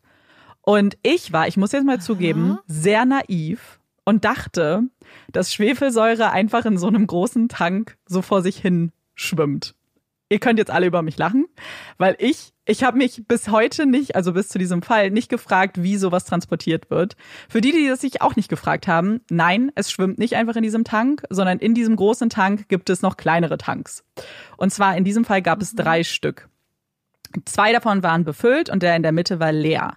Und zwischen diesem ersten und zweiten Tank oder dem zweiten und dritten, das weiß ich jetzt nicht, aber zwischen dem leeren und einem vollen lag eine Decke, in der man diese Spuren von Heroin gefunden hat. Und das hat natürlich dieser Theorie auf einmal sehr, sehr viel Gewicht verliehen. Die Polizei hat aber gesagt, mh, hm, wir können dem gar nicht, also wir persönlich als Polizei können dem nicht so viel ähm, Glauben schenken, beziehungsweise glauben wir es schon, aber wir können nicht garantieren, dass es halt eine Decke war, die schon vorher drin war, weil man hatte halt auch Decken ausgelegt, als man den Wagen, als man das Auslaufen verhindern wollte. Das heißt, es ist halt genauso gut möglich, dass es eine Decke ist von irgendjemandem, von den Einsatzkräften vor Ort oder von irgendeinem anderen der Unfallbeteiligten, wer auch immer. Also es ist nicht klar, dass diese Decke tatsächlich schon während der Fahrt auch drin war oder ob sie vielleicht nachträglich zum Sichern des Auslaufens da positioniert wurde. Ja, das ist interessant, auch mit der Erklärung der Decke. Aber irgendwie finde ich, dass das mit den Drogen irgendwie voll die Erklärung wäre, zumal ja wirklich, also wenn man sich so Drogenhandel anguckt und äh, wie das abläuft und so, also so als, als Laie da so einen Einblick hat, ist ja einfach schon richtig krass, gerade wahrscheinlich in den 80er Jahren. Ne? Ja, auf jeden Fall finde ich, ist das eine wirklich ähm, für mich persönlich mhm. ziemlich überzeugende Theorie tatsächlich. Ja, was ich übrigens auch noch gelesen habe, und hier kommen wir wieder zu diesem Punkt von, ich frage mich, ob das eine echte Aussage ist oder so ein bisschen stille Posteffekt, dass scheinbar ähm, auch kommuniziert wurde, dass man auch im Fahrerhäuschen Rückstände von Drogen gefunden hätte und, und zwar, und das fand ich ganz interessant, im Handschuhfach. Und das ist auf jeden Fall keine. Oh, ich habe noch eine andere. Ja. Mhm. Also auf jeden Fall keine nichts, was ich zum Beispiel von der Polizei gesehen habe. Die Decke wurde schon von der Polizei irgendwie acknowledged, also es wurde angesprochen. Das mit dem Handschuhfach habe ich gar nicht irgendwie im Kontext von der Polizei gehört. Aber wollte ich kurz mit euch teilen, weil das ganz oft benannt wird mit dem Bündel, was von den beiden Leuten aus dem Van abge ja äh, rausgenommen wurde, ob es vielleicht, weil manche stellen es so dar, als ob das Bündel Juan Pedro war, was ich nicht glaube, weil mhm. er ist ein fast zehnjähriger Junge. Also den als Bündel zu beschreiben, halte ich jetzt erstmal für unwahrscheinlich. Aber ein Bündel Drogen finde ich ja. nicht so unglaubwürdig. Tatsächlich. Ich habe mich gerade gefragt, was ist, wenn die Drogendealer von der Konkurrenz waren? Was ist, wenn man ihm quasi nachgestellt hat und er gemerkt hat, er ist in, in Gefahr und die immer wieder, wie du gesagt hast, versucht haben, ihn auszubremsen, mhm. ihm die mhm. Sachen abzunehmen und er Stimmt. wollte flüchten ja. und der weiße Van waren diese Drogendealer, diese, diese anderen Drogendealer, die ihm vielleicht hinterhergefahren sind, versucht hatten, ihm das irgendwie zwischendurch abzunehmen was natürlich mhm. wahrscheinlich vom Timing und so komisch wäre. Aber ja. weil ich habe nämlich die ganze Zeit an diesen Van gedacht. Und ich dachte, okay, wenn er hinter den Drogendealern hinterhergefahren wäre, wie kommt der Van dann so schnell dahin? Ja. Ja. Also wie, weil der Van wäre dann ja von hinten wahrscheinlich möglicherweise angefahren. Ja, stimmt. Aber wenn er auf der Flucht gewesen wäre vor diesen Leuten zum Beispiel, ja. dann würde es vielleicht Sinn ergeben, und, und was ich mich halt dann auch frage, was ist, wenn halt die beiden da hingehen und sie nehmen Bündel weg? Aber wir wissen nicht, ob dann nicht vielleicht gerade wie Vans geparkt sind und was man sieht und so. Was ist, wenn noch eine dritte Person war und Juan Pedro mitgenommen hat? Ja. Was ist, wenn sie mehr genommen haben als das Bündel, nur weil die Leute auf andere Sachen geachtet haben? Ja, natürlich ist ja auch ein gemerkt. Unfall. Ja. Dass man ja, da, deswegen. So, ja. was ist, wenn, wenn man gedacht hat, oh, dass jemand hilft und, und du kannst vielleicht bestimmt in so einer Situation auch ein Kind kidnappen. Und ja. was ist, wenn sie ähm, das Kind gekidnappt, also Juan Pedro gekidnappt haben, weil er natürlich ein Zeuge ist? Mhm. Und was ist, wenn er nicht zu jemandem wollte oder vielleicht zur Polizei, ja, ja, flüchten und gar nicht hinterher wollte? Und deswegen der Van an der Unfallstelle war, weil der Van dahinter war. Stimmt, das ist gar und nicht. Und jemand ihn ja. abbremsen und ausrauben wollte. Ja, stimmt. Dann wäre es halt, ja, das ist interessant. Die, ich finde, es, es gibt halt so viele Szenarien und was so Drogen oder irgendeine, zumindest so eine kriminelle Energie irgendwie, würde für mich auch viel erklären einfach, was dieses Fahrverhalten angeht und möglicherweise, und das ist halt das, was es dann für mhm. mich zusammenführt, warum Juan Pedro vielleicht nicht mehr da war. Weil, wie, wie du gerade gesagt hast, möglicherweise ein Zeuge ist, der das vielleicht überlebt hat sogar. Oder als Druckmittel benutzt wurde oder wie auch immer. Und ja. was ich da ganz interessant fand, weil ich persönlich halte das für schon alles nicht so nicht so super abwegig, wenn wir wie gesagt betrachten, wie wie der Drogenhandel in Spanien auch war, dass es jetzt nicht komplett an den Haaren herbeigezogen ist, dass da mit Drogen gehandelt wurde. Finde ich besonders interessant, wie die Polizei so ein bisschen zu dieser Theorie gestanden hat. Also die haben sich Andres ich fand es ganz interessant, weil es wurde so formuliert, so ja, man hat sich seine Geschäftspraktiken und seinen, seinen LKW-Vergangenheit und alles angeguckt und da konnte man nichts finden, wo ich auch so war, ja, was hätte man da auch gefunden, wenn du seine, seinen Routenplan anguckst? Also weiß jetzt nicht, was, was man da finden wollte. Aber was ich mich frage, gerade wenn ähm, wir aufmachen, dass er das vielleicht zum Beispiel nicht ganz freiwillig gemacht hat, mhm. würde es für mich auch irgendwie, also weil ich habe zwei Sachen im Kopf gehabt, zwei mögliche Sachen. A, dachte ich, okay, aber wenn du Drogen transportierst, warum willst du dein Kind dabei haben? Eigentlich würdest du dein Kind ja. nicht dabei haben wollen, wäre mein Gedanke, ja. weil du ja Gefahr läufst, zum Beispiel festgenommen zu werden, dann vor den Augen deines Kindes. Mhm. Es sei denn, du weißt, dass diese Personen schon Drohungen gegen dein Kind ausgesprochen haben und deswegen hast du dein Kind lieber dabei. Stimmt. So. Dass es bei dir dann ist. Das sind nur so mhm. zwei, so, es, es, es geht in, in jede Richtung. So, ähm, aber da musste ich auch noch dran denken. Und dann frage ich mich auch, gibt es auch die Möglichkeit, theoretisch, dass er gar nichts davon wusste? Ja. Dass jemand an seinem Wagen Drogen quasi, weil das war als Kind immer eine ganz große Angst von mir, haben mhm. wir, glaube ich, schon mal drüber gesprochen, dass jemand in meinen Koffer Drogen packt. Oder auch so, ich dachte immer, was ist, wenn jemand zum Beispiel einfach in ein Auto, du kannst ja vielleicht am Kennzeichen erkennen, wo das Auto hinfährt, ähm, Drogen reinpackt. Ich weiß nicht, ob das einfach so eine Urban Myth ist, wahrscheinlich. Aber man könnte ja theoretisch, auch wenn man zum Beispiel gerade Speditionsfirmen und so verfolgt und genau weiß, wie die Leute fahren, ja. auch vielleicht als Mitarbeiter der Speditionsfirma einfach Leuten, die gar nichts davon wissen, Drogen unterjubeln. Ja, ich halte das auch für gar nicht so ausgeschlossen, ehrlich gesagt. Darüber habe ich auch nämlich viel nachgedacht, ob er vielleicht wirklich nichts davon wusste. Ähm, und dann möglicherweise aber vielleicht bei der Raststätte irgendwie angesprochen wurde darauf oder bei dem Versuch oder vielleicht auch Leute dabei gesehen hat, wie sie in seinen da irgendwie am LKW waren oder keine Ahnung. Ähm, dass es diese, dass dieser Moment irgendwie schon wichtig ist, diese Raststätte, weil die verändert ja alles. So, ich glaube, das ist der Punkt. Diese Pause bei der Raststätte muss ja irgendwas verändern. Sei es, dass der LKW da kaputt gegangen, sagt die Polizei ja nicht. Aber ähm, irgendwas muss ja passiert sein. Und wenn er es zum Beispiel nicht wusste, kann das der Moment sein, wo er es vielleicht rausgefunden hat, vielleicht sogar sogar angesprochen wurde darauf ähm, oder was auch immer. Was ich ganz interessant fand, ist, weil die Polizei, also ich habe so eine, ich habe mir so eine Sendung angeguckt, so eine Folge von so einer Sendung, die heißt Quien sabe donde und ich, ich glaube nicht, dass die wahnsinnig seriös ist, weil das ganze, die ganze Aufmachung von dieser Folge war schon super fragwürdig. Aber was ich, deswegen ist es auch keine Quelle, aber was ich super interessant fand, ist, die hatten so einen Polizeisprecher, haben sie ihn genannt, ähm, da eingeladen. Also es war, glaube ich, keiner, der wirklich in diese Ermittlungen involviert war, sondern einfach jemand von der Polizei, der so ein bisschen ähm, diese Theorie auch erklärt hat. Und er persönlich meinte dann so, nee, er glaubt da gar nicht dran, weil so würde doch, so, so würde Drogenhandel halt überhaupt nicht funktionieren und sowas würde man ja gar nicht sehen. Also zum Beispiel, dass Juan Pedro entführt wurde. Also er hätte wohl noch nie gesehen, dass man ein Kind als Druckmittel benutzt. Und äh, das kann natürlich sein, dass er das so in seiner Arbeit nicht gesehen hat. Aber ich ich finde es halt aus dem, wie wir jetzt auf Verbrechen gucken und auch schon gesehen haben, nicht so unrealistisch, ehrlich gesagt. Ja. Gerade weil. Ja, weil wir ganz oft ja. gegen Familienmitglieder sehen, ne? Total. Weil es so ein, das haben wir auch schon, glaube ich, öfter gesagt, es ist halt ein relativ einfaches Druckmittel, weil du nicht die ganze Zeit mit einer Waffe zum Beispiel daneben sitzen musst, sondern du nimmst das Kind und weißt, okay, die Eltern werden jetzt schon tun. Die werden, das ist, glaube ich, so ein, ein Druckmittel, bei dem man sich sicher sein kann, dass jemand kooperieren wird, höchstwahrscheinlich, ohne dass du die ganze Zeit ja. da, da bist und, und immer wieder die Drohung zum Beispiel wiederholen muss, sondern es ist so eine stetige Drohung, die da irgendwie drüber Mhm. schwebt auf einmal. Aber ich muss auch sagen, dass er generell so interessante Aussagen getroffen hat. Er nämlich zum Beispiel auch immer, wenn, wenn man darüber so reden wollte, er hat es immer abgeblockt mit dem Satz so, naja, aber dann wäre Juan Pedro ja eh tot. So, wenn es Verbrecher sind, ist er ja eh tot.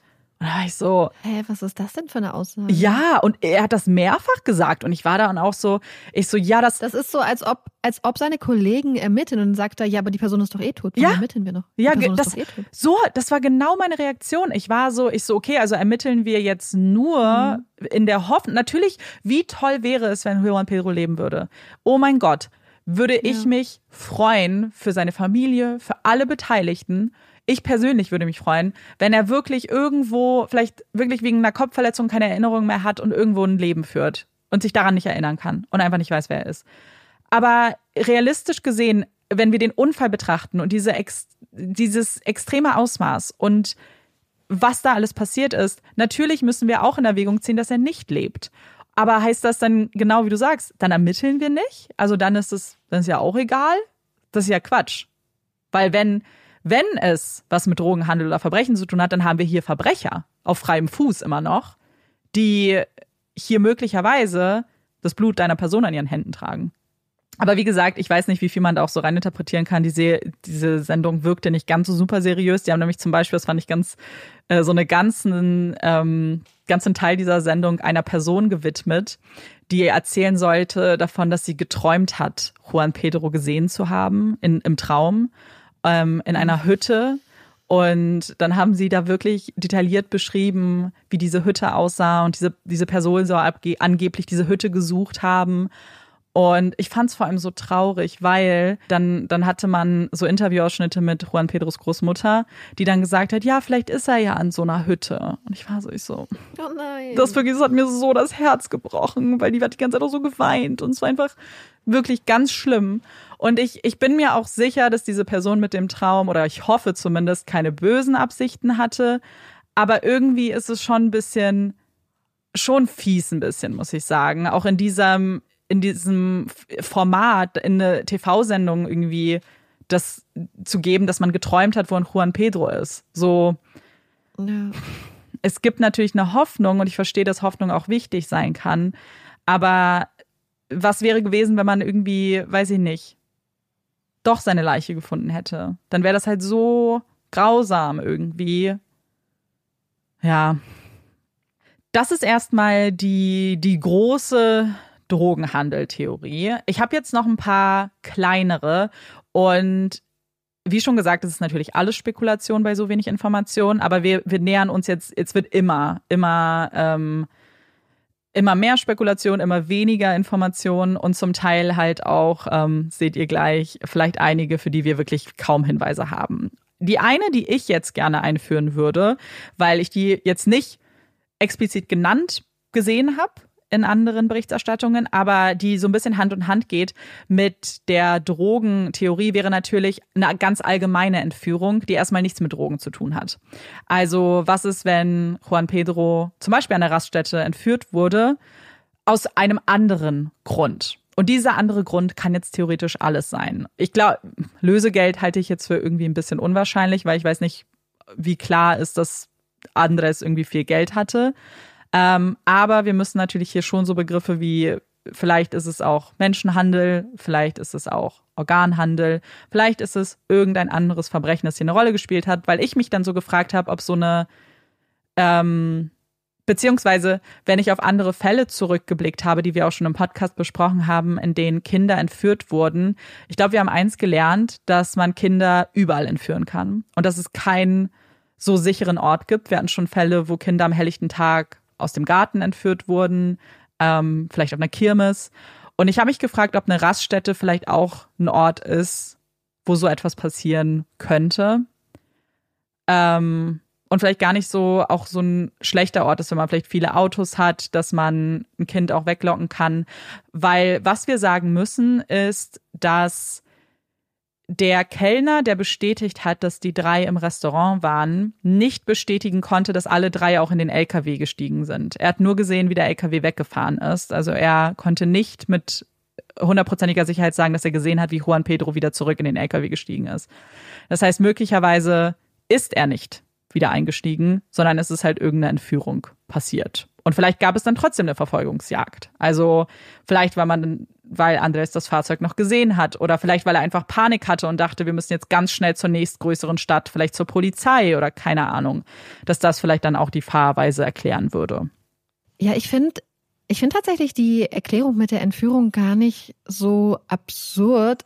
Es gibt ja wirklich viele Orte, wie, wie, wie du gesagt hast, so Kirmes und so, wo Kinder vielleicht entführt werden. Und vielleicht, ich denke gar nicht, wenn man jetzt so an Menschenhandel oder Organhandel oder so denkt, daran denke ich gar nicht.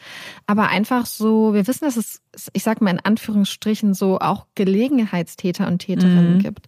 Ähm, vielleicht. Und vielleicht ist wirklich so eine Tankstelle ein guter Ort, in Anführungsstrichen alles bitte, ähm, einfach in dem Sinne, dass du schnell wegkommst, dass die Leute sich nicht kennen, dass niemand genau weiß, zu wem welches Kind jetzt vielleicht gehört. Ähm, das, ja. Ja, und also das kann ich mir wirklich auch vorstellen. Und was ist, wenn es dann so war, so, ähm, okay, er ist jetzt, er ist jetzt weg, und äh, was machen wir jetzt? Bleiben wir jetzt hier? Fahren wir jetzt weiter, weißt du? Oder mhm. müssen wir direkt umdrehen, weißt du? Fahren wir jetzt wirklich hinterher? Nee, bleib stehen.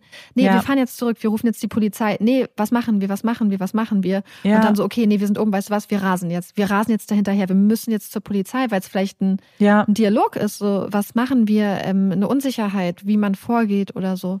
Total. Und ich glaube, das ist halt äh, vor allem ähm, äh, Raststätte habe ich halt auch drüber nachgedacht, so wie du sagst, so mehrere Kinder vielleicht auch, aber vielleicht auch noch die Möglichkeit, so dass Kinder sich nochmal austoben können, bevor man vielleicht weiter lange fährt und sagt, hey, jetzt renn noch mal auf der Wiese oder so, dass man vielleicht auch nicht so bedacht darauf ist, die ganze Zeit zuzugucken, wo die Kinder sind, dass das vielleicht eher ein Ort auch ist, wo man sowas, ähm, wo das auch gehen würde vielleicht. Und wie du gesagt hast, wir müssen natürlich schon auch bedenken, was für eine Zeit wir sind. Wir sind so 86, ne? Also es ist jetzt nicht irgendwie mit heutiger Sicht, wo man, also so Handys waren nicht mal ein Ding, muss man jetzt mal kurz nochmal sagen. So, dass du auch einfach schnell ähm, den Notruf anrufen kannst oder im Internet mal kurz nachgucken kannst, oh, was mache ich denn jetzt? Wo ist die nächste Polizeistation? So, wo, wo ist überhaupt der, die nächste Möglichkeit?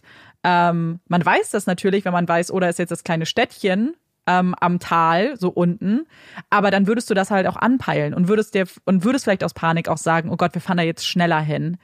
Ähm, wir müssen da jetzt hin. Mhm. Und diese drei Autos zu sehen und zu denken, oh mein Gott, jetzt krieche ich da hinterher, ähm, während vielleicht mein Kind, meinem Kind irgendwas angetan ja. wird.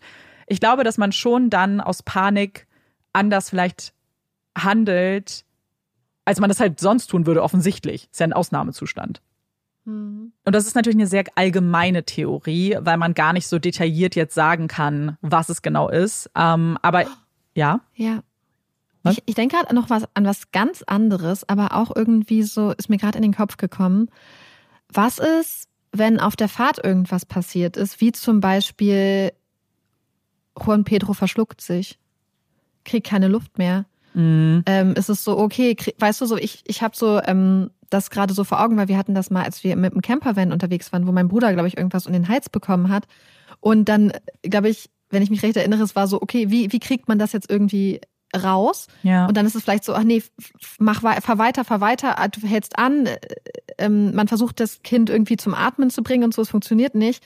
Dann bist du da. Vielleicht ist das der 30-Sekunden-Stopp, weil du irgendwie versuchst und du merkst, oh mein Gott, er verliert das Bewusstsein. Dann bist du noch so, okay, wir müssen jetzt rasen. Mhm. Wir müssen jetzt irgendwie ähm, dahin kommen, erklärt nicht, warum er nicht da ist, aber dann kann ja immer noch irgendwie sowas sein, wie jemand hat ihn gefunden, wollte ihn mitnehmen, hat dann gemerkt, dass er gar nicht mehr am Leben ist ja. oder irgendwie so.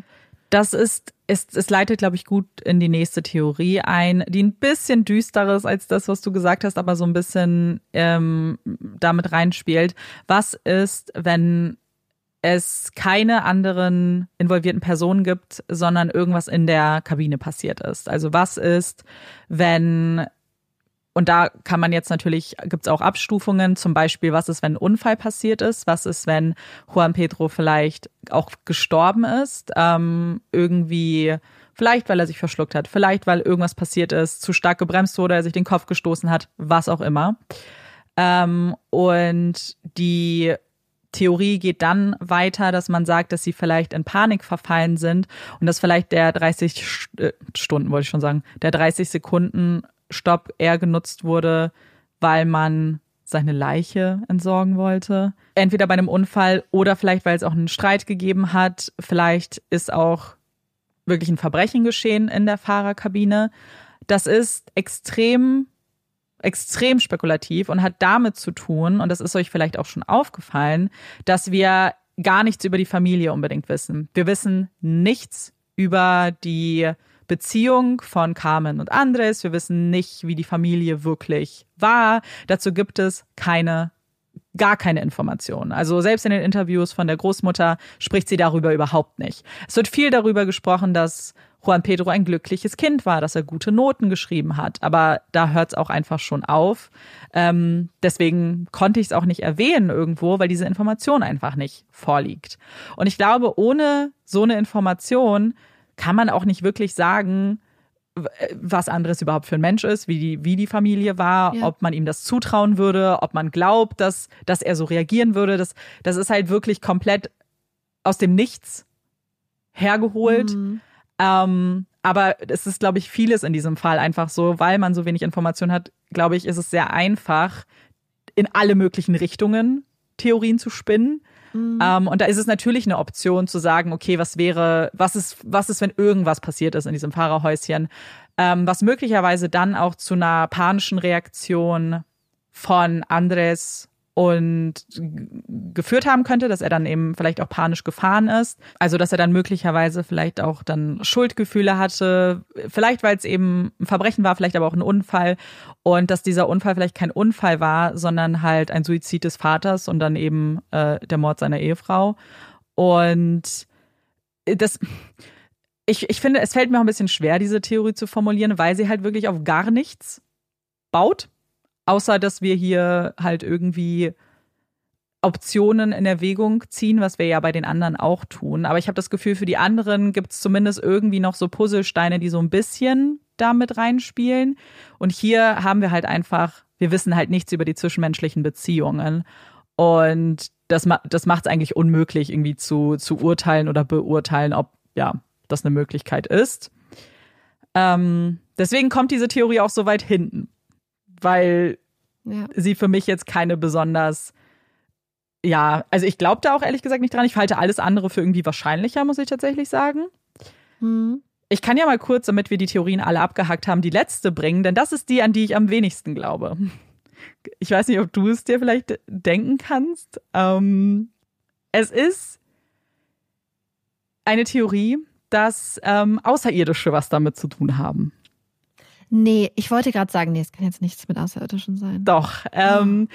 Es ist eine Theorie, die so manchmal angeführt wird, aber man merkt schon, dass für die Theorie ähm, auch, auch ganz gewiss Informationen einfach verdreht werden. Es wird also, diese ganze Theorie baut darauf, dass diese beiden Personen im weißen Van Außerirdische waren.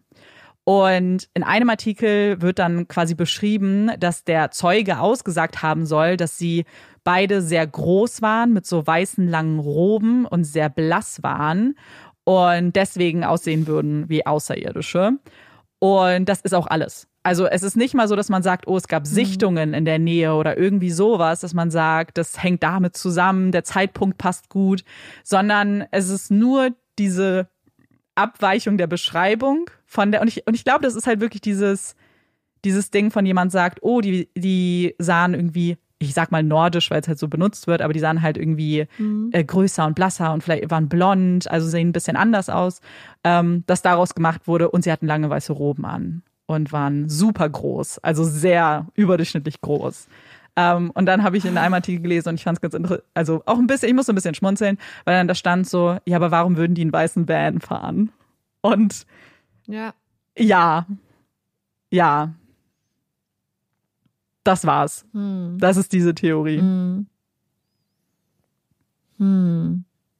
Was ich die ganze Zeit noch denke, was ist, wenn es zum Beispiel einen Streit gab und Juan Pedro aus dem Fenster geklettert ist? Mm. Was ist, wenn es eine richtig krasse Auseinandersetzung gab mhm. und dann eine Eskalation von diesem Streit mit zum Beispiel Gewalt, weißt du, weil wir ja auch dieses Abstoppen haben, dieses Bremsen und so. Mhm. Und was ist, wenn er dann zum Beispiel, wenn Carmen ihm zum Beispiel auch gesagt hat, als es auf einmal so schnell wurde, spring raus, spring raus. Ja, stimmt. Um, um ihn zu retten. Daran musste ich die ganze Zeit denken. Ja. So, was ist, wenn er entweder vorher schon aus dem Auto gesprungen ist, weil die Situation eskaliert ist, oder sie er gesehen hat, oh mein Gott, das wird jetzt hier richtig gefährlich, spring aus dem Fenster, weil, woran ich denken musste an eine unserer letzten Folgen, also an die Folge spezifisch keine Tragödie, kein Einzelfall, weil wir da ja auch in zwei Fällen hatten, dass Menschen so, also, also Täter, gefährliches Fahrverhalten an den Tag gelegt haben um Leuten Angst zu machen, um die Situation zu kontrollieren und zu beherrschen irgendwie auch.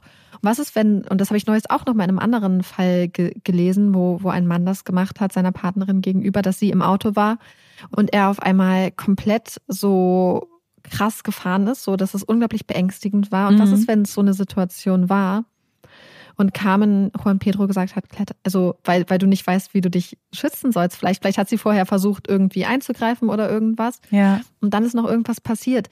Aber es ist halt genau so wie das, was du gesagt hast. Und ich glaube, das ist immer so schwer, wenn wir gar nichts über die Menschen wissen. Mhm. Es ist mhm. halt komplett an den Haaren herbei ja. gezogen, dass man sowas dann zum Beispiel da jetzt hineininterpretiert, wo wir keine Hinweise für haben. Mhm. Und ähm, erklärt auch nicht, warum er nicht gefunden wurde, außer zum Beispiel, er hat sich irgendwie er ist irgendwie aufgesammelt worden oder irgendwas anderes ist noch passiert oder ist erst, weil er zu einem früheren Zeitpunkt da rausgesprungen ist, vielleicht wirklich nicht gefunden worden, ja. weil er wo, wirklich wohin gelaufen ist oder von irgendwem mitgenommen wurde oder in die andere Richtung gelaufen ist zum Beispiel. Mhm. Ähm, mhm frage ich mich, ob das eine Option ist, dass er rausgeklettert ist, als Carmen zum Beispiel gesehen ja. hat, dass es gefährlich wird? Das kann halt wirklich schon sein, weil ich glaube, also, und das ist auch sowas, das hängt natürlich ein bisschen davon zusammen, wie man in so einer krassen Ausnahmesituation auch reagieren würde. Denn was einem ja schon klar sein muss, dass egal warum äh, Andres so schnell gefahren ist, sie waren in einem LKW,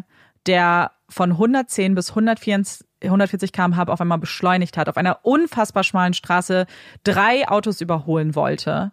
Selbst wenn es nichts mit einer Entführung und Drogen oder so zu tun hat, ist das natürlich schon alleine was, was einen, glaube ich, auch in so einen absoluten Ausnahmezustand versetzt, weil es eine total krasse Geschwindigkeit ist auf einmal.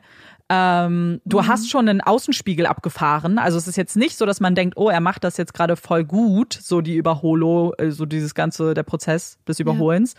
Ja. Ähm, dass du vielleicht auch sagst, ganz ehrlich, wenn irgendwas hier gleich passiert, vielleicht sterben wir sowieso, spring in der Hoffnung, dass mhm. irgendwas, dass das vielleicht eine Rettung sein kann. Weil ich muss da an die Leute denken, die zum Beispiel ähm, aus den Twin Towers mhm. gesprungen sind. Ja, genau.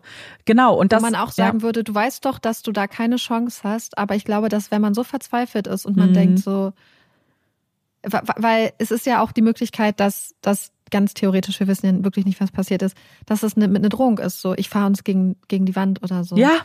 Ähm, und dass man dann in, in, einer, in einer Angst so eine Entscheidung trifft, zum Beispiel, so weißt du was, ich pack dich jetzt in eine Decke und du springst hier jetzt raus. Ja weil man denkt, dass das möglicherweise weniger gefährlich ist, als in dem Auto zu bleiben. Ja. Und wir wissen ja nicht, ähm, wie es war, mh, mm, in den LKWs, da hast du ja gesagt, dass er immer sehr vorbildlich gefahren ist, aber mhm. man weiß nicht, was in privaten PKWs passiert und so. Ja.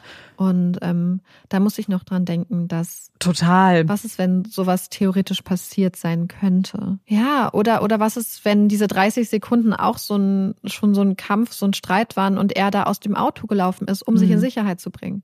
Dieser Punkt von 30 und die Reaktion Sekunden dann darauf ja. war, ich fahre uns jetzt tot. Voll. Also, ich glaube, dieser Punkt von 30 Sekunden ist schon auch ähm, ich glaube, einer der das, äh, eines der größten Rätsel auch für mich, ehrlich gesagt, weil 30 Sekunden sind nicht wenig. Also ich glaube, manchmal kommt es einem so vor, wenn man von Sekunden spricht, aber zähl mal bis, also es sind unter 30 Sekunden, muss man sagen, aber trotzdem, mhm. so, wenn man das mal wirklich zählt, das ist anders als, oh, ich, ich habe kurz gehalten, der Motor ist äh, mhm. mir abgewürgt oder keine Ahnung ähm, von 0 bis 2 Sekunden. Das ist, glaube ich, ein normales, so selbst ungewöhnlich in der Vielzahl an Stops. Aber das wäre noch was, wo man sagen würde, okay, das ist halt ein Stop and Go hier.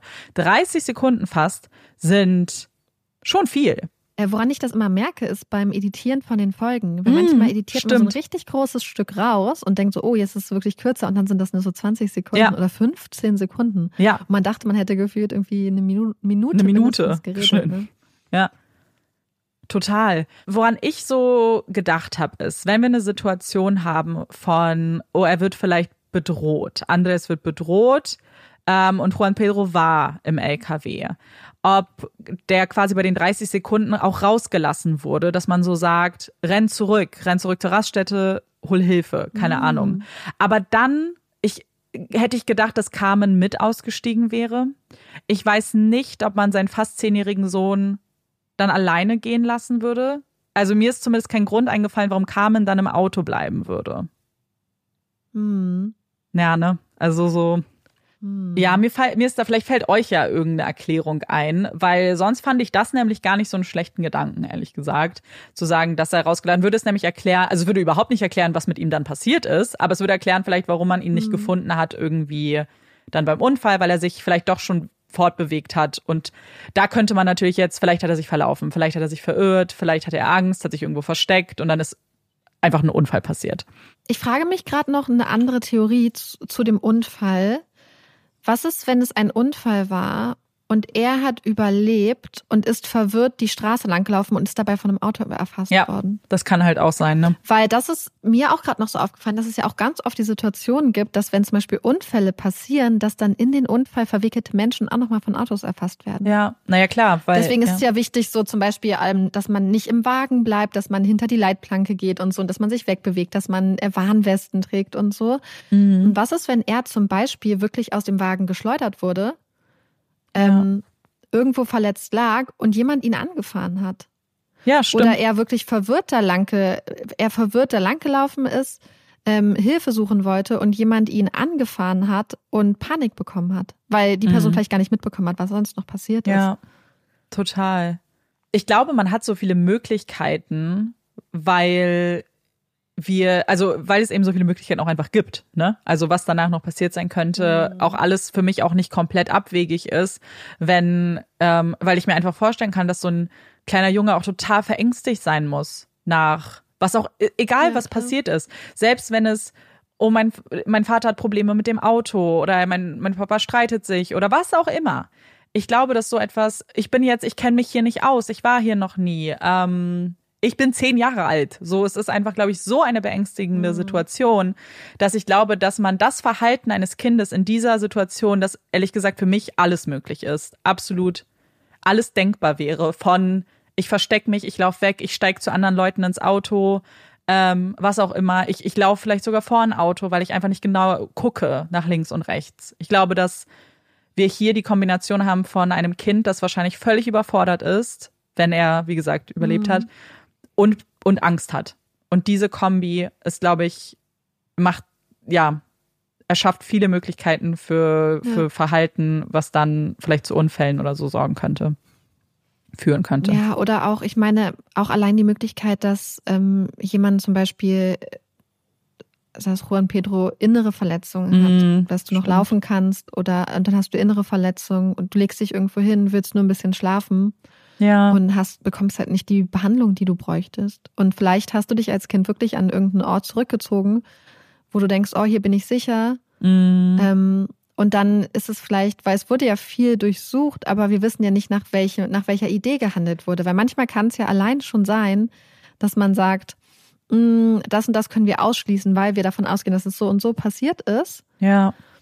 Frage ich mich manchmal, weil, ja, Ja, total. weil manchmal ist es ja wirklich so, dass gerade wenn, je nachdem wie gesucht wurde, dass trotzdem Sachen übersehen werden Ja. und Menschen übersehen werden können. Ich, also wir können vielleicht kurz einen, äh, das im Hinterkopf behalten, wenn wir vielleicht gleich ganz kurz darüber unsere, also daran vielleicht darüber sprechen wollen, was wir jetzt für am wahrscheinlichsten halten. Ich will nur ganz kurz was reinschieben. Und zwar gab es in den ganzen Jahren, die vergangen sind, und es sind jetzt viele, viele, viele Jahre, ähm, ein paar Sichtungen von Juan Pedro, die gemeldet wurden, von denen ich gleich sagen kann, die alle überprüft wurden, aber nicht zu einem Ergebnis geführt haben oder zu, zu einem bestätigt, äh, zumindest waren es keine bestätigten Sichtungen, sondern gemeldete Sichtungen. Ähm, die erste war ein paar Tage nach dem Unfall und zwar in Bilbao. Da war sich jemand sicher gewesen, ähm, den Jungen gesehen zu haben. Man hatte dann auch versucht, ihn zu finden. Die Polizei hat dann auch noch Ermittlungen angestellt, aber da hat sich halt nichts ergeben. Die nächste Sichtung ist ähm, ein paar Jahre später und das ist eigentlich ganz interessant, weil das ist eine, ähm, die so ein bisschen mehr ins Detail geht und das ist ein Fahrlehrer in Madrid, der eine Situation beschrieben hat. Und zwar war der in Madrid unterwegs und wurde dann von einer Frau angesprochen, die die sich ein bisschen mit ihm unterhalten hat. Sie hat ihm gesagt, dass sie ähm, aus dem Iran geflohen sei, dass sie ähm, jetzt in, in Spanien wäre und Hilfe braucht. Und sie hatte einen Jungen bei sich, der mit ihr geflohen ist, hatte sie gesagt, und der ihr dabei, aber der sie halt unterstützt, weil jetzt gerade waren sie, ach so, wie sie überhaupt ins Gespräch gekommen sind, ist, sie hat nach der Adresse vom Konsulat gefragt und so sind sie ins Gespräch gekommen und dann hatte der Mann sich den Jungen aber angeguckt, weil der schon ähm, irgendwie Spanisch aussah, hat er selbst gesagt, und hatte sich dann mit dem Jungen unterhalten. Und der Junge hat ein, hat perfekt Spanisch gesprochen mit andalusischem Dialekt. Und die Gegend, aus der Juan Pedro kommt, ist nicht Andalusien, aber die Dialekte ähneln sich sehr stark und haben ähnliche, ähm, ja, haben einen ähnlichen Klang. Ähm, weshalb es jetzt nicht völlig abwegig ist, dass man das vielleicht auch verwechseln würde. Und als der Mann dann die Frau darauf angesprochen hat, oh, der Junge spricht aber schon sehr gut Spanisch, hatte sie dann sehr nervös reagiert und hat das Gespräch dann beendet und ist dann ganz schnell weggegangen. Und der Mann hat sich erstmal nicht so viel dabei gedacht, aber hat dann von dem Fall gehört, hat davon was, glaube ich, ähm, in den Medien mitbekommen und war sich zu 100 Prozent sicher, dass der junge Juan Pedro war. Und hat danach, zum Beispiel hat sich noch daran erinnert, dass die Frau gesagt hat, sie geht immer bei so einem, an so einem bestimmten, zu so einem bestimmten Hilfswerk, wo sie sich auch Essen abholt und so weiter. Und ist dann mehrfach dahin gefahren, weil er gehofft hat, sie nochmal wiederzusehen. Aber das hat nie geklappt. Er hat sie nie wieder gesehen, hat auch den Jungen danach nie mehr wieder gesehen. Und die Polizei hat das Ganze wohl auch untersucht, hat aber weder die Frau noch den Jungen ausfindig machen können. Danach wurden noch mehr Sichtungen auch gemeldet. Es wurde immer wieder alles überprüft. Ähm, aber wie gesagt, habe ich ja schon zu Beginn gesagt, ähm, nie hat es irgendwie zu großen Erkenntnissen geführt. Trotzdem wollte ich das natürlich mit euch teilen. Wobei wir, glaube ich, sagen müssen, weil wir das bei True Crime immer wieder sehen, dass Menschen gesichtet werden. Ja. Und dass gerade wenn man Menschen nicht kennt, wenn man nur ein Bild sieht, weil ich, ich kenne das so, kennt ihr das? Dass man eine Person sieht und denkt so, oh, die erinnert mich total mhm. an die Person oder man ähm, denkt sich, oh, die beiden könnten Zwillinge sein oder Geschwister oder so. Und ich habe das Gefühl, dass gerade, wenn es wirklich so rum ist, dass er die Frau und das Kind, also den Jungen gesehen hat und dann irgendwann später ja. ähm, das Bild von Juan Pedro gesehen hat, dass sich auch ganz schnell Erinnerungen überschreiben. Mhm. Dass man auf einmal denkt, ach ja, das ist das Gesicht, was ich gesehen habe. Wenn du die Person dann nochmal sehen würdest, ähm, wärst du so, ach nee, ist es vielleicht doch anders, sieht doch ein bisschen anders aus. Ja. Ähm, ich glaube, das ist halt immer so das Traurige, weil wir ja wirklich ganz oft in Fällen, auch wo wir wissen, dass Menschen wirklich nicht am Leben sind, aber trotzdem noch von Sichtungen dann zum Beispiel mhm. gehört haben. Voll. Ja. Ich glaube, dass das auch ein ganz, ganz wichtiger Punkt ist. Und ich glaube, es gibt sehr, sehr viele Erklärungen dafür, warum Leute vielleicht etwas sehen, was sie auch irgendwo sehen möchten. So natürlich will man Juan Pedro irgendwo sehen, weil es weil dann würde er leben. Gleichzeitig, und wir posten euch ja auch immer Bilder bei Instagram, das werden wir in diesem Fall ja auch getan haben. Juan Pedro hat ein wahnsinnig niedliches Gesicht, aber er hat auch ein wahnsinnig generisches Gesicht, muss ich tatsächlich sagen. Also so, er hat ähm, wie es, glaube ich, oft für Kinder ist, jetzt gar nicht so viele, finde ich, ähm, Eigenheiten oder so, vom Aussehen her zumindest, wo man jetzt klar und deutlich sagen würde, das ist er. Also er hat jetzt nicht eine Narbe irgendwo, sondern er hat einfach mhm. große braune Augen, einen Haarschnitt, den wahrscheinlich viele Kinder in dieser Zeit hatten, mich eingeschlossen übrigens. Ähm, ich hatte so ein kleiner süßer Topfschnitt. So ein Topfschnitt? Hat, ja, hatte ja, ich, auch. auch. Ähm, ich auch. Eine ganz kleine Stupsnase, so ein rundes Gesicht. Ähm, ich glaube tatsächlich, dass, dass es schwer ist, jemanden zu sehen, einen anderen Jungen zu sehen und sich hundertprozentig sicher zu sein, das muss er sein. Mhm. Vor allem, wenn man Juan Pedro nicht gekannt ja. hat. Ich glaube, wenn man ihn kannte, ist ja. das nochmal was anderes. Dass man dann vielleicht sagt, oh, er spricht mhm. ähnlich oder oh, er, er, hat dieses Grinsen, was ich so von ihm kenne. So, das sind ja alles Sachen, die das für mich glaubwürdiger machen würden. Jemand Fremdes, der das nur aufgrund eines Fotos beurteilt, was auch schon zum Zeitpunkt des Unfalls mhm. ein Jahr alt war, ist, glaube ich, schwierig. Ja. Ja, würde ich dir zu 1000 Prozent recht geben. Alleine, weil ich manchmal so Fotos auch von anderen Leuten sehe, als die Kind waren und denke so, oh, für einen Moment ähm, denkst du, ah, bin ich das? Mhm. So, es gibt zum Beispiel ja, ein total. Foto, das ist von meiner Nachbar, also von meiner Nachbarin, als die klein war. Und als ich das das erste Mal, also weil wir auch einen ähnlichen Topfschnitt hatten, ich dachte das erste Mal, als ich nicht genau hingeguckt habe, das ist ein Foto von mir, so. Ja. Ähm, aber es war halt ein Foto von ihr offensichtlich. Aber es war halt einfach, weil du eine ähnliche Haarfarbe hast, ähm, einen ähnlichen Hautton irgendwie und dein Gesicht weißt du, wenn du dann auch noch irgendwie in die Kamera grinst oder so, dann kann das halt einfach total ähnlich sein. Genauso wie ich voll oft irgendwie alte Kinderfotos von Leuten sehe, die halt, wie du gesagt hast, diesen Topfschnitt mhm. haben. Wenn dann Haar- und Augenfarbe noch stimmt, ja. sieht das schon sehr ähnlich aus. Teilweise. Ja, total. Wenn du jetzt sagen müsstest, welche Theorie du für am wahrscheinlichsten hältst, was du ausschließen kannst, irgendwas, was, was würdest du dann sagen? Ähm, ich finde tatsächlich, dass die Drogenhandel-Theorien mhm. für mich irgendwie ziemlich viel erklären würden. Ich kann mir auch alleine von dem, was wir so als Erfahrung haben, eine Theorie vorstellen, dass es einen Familie, interfamiliären Konflikt gab mhm. oder auch sowas. Ich bin da aber wirklich immer, weil das so schwer ist, dass wenn man gar nichts über ja. Leute weiß, ähm, ist es immer super schwer, weil man denkt das, weil man es aus Erfahrungswerten weiß, man weiß, dass sowas vorkommt, ähm, dass das vielleicht auch wirklich eine vielleicht realistische Erklärung wäre, ja. aber man ist immer so, man hat immer so Angst, den Leuten Unrecht zu tun, weil wir ja gar Voll. nichts über Andres wissen. So, wir wissen nichts. Und ähm, ich habe dann immer so Angst, dass wenn man sowas äußert, dass man natürlich über einen echten Menschen redet und ja. vielleicht, ähm, weil man halt gar keinen Einblick in das Leben hat, dass du möglicherweise und die Gefahr läuft man grundsätzlich bei True Crime mhm. dass du jemandem so Unrecht tust, indem du das äußerst. Ja. So, weil das vielleicht ein ganz liebevoller ähm, Vater war, der, ne, der alles für seine Familie gemacht hätte, der vielleicht mit 140 über die Straße gefahren wäre, um seinen Sohn zu retten. Ja. Ähm, aber deswegen kann ich mir, ja, ich kann es mir einfach deswegen vorstellen, wenn wir einfach nur jetzt sagen würden, Person X, Person Y, ähm, weißt du, wenn man das einfach so runterbrechen würde, wie jetzt so ein Fall quasi, per sagt ähm, Person A, Person B, das ist passiert, ähm, dann würde ich das als Szenario auf jeden Fall in Betracht ziehen und so. Mhm. Aber halt mit diesem Hintergrund, dass ich total Angst habe, dass, ja. weil man halt nichts weiß, dass man jemandem total Unrecht damit tut.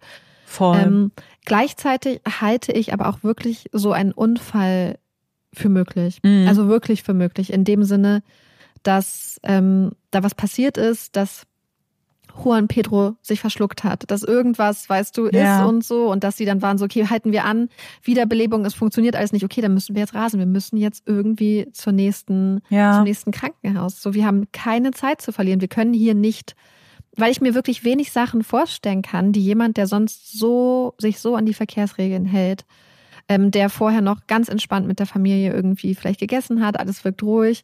Dann sind diese Stops, ja. dieser längere Stopp und auf einmal rast du, auf einmal rast du. Und ich kann mir wirklich vorstellen, dass das irgendwas ist mit Juan Pedro hat sich verschluckt, hat einen ähm, allergischen Anfall oder irgendwas und dass er dann wirklich aus dem Wagen geschleudert wurde, und dass dann noch was passiert ist, dass man ihn nicht gefunden hat, dass er, dass er mitgenommen wurde, dass er sich irgendwo zurückgezogen hat und vielleicht an Verletzungen gestorben ist.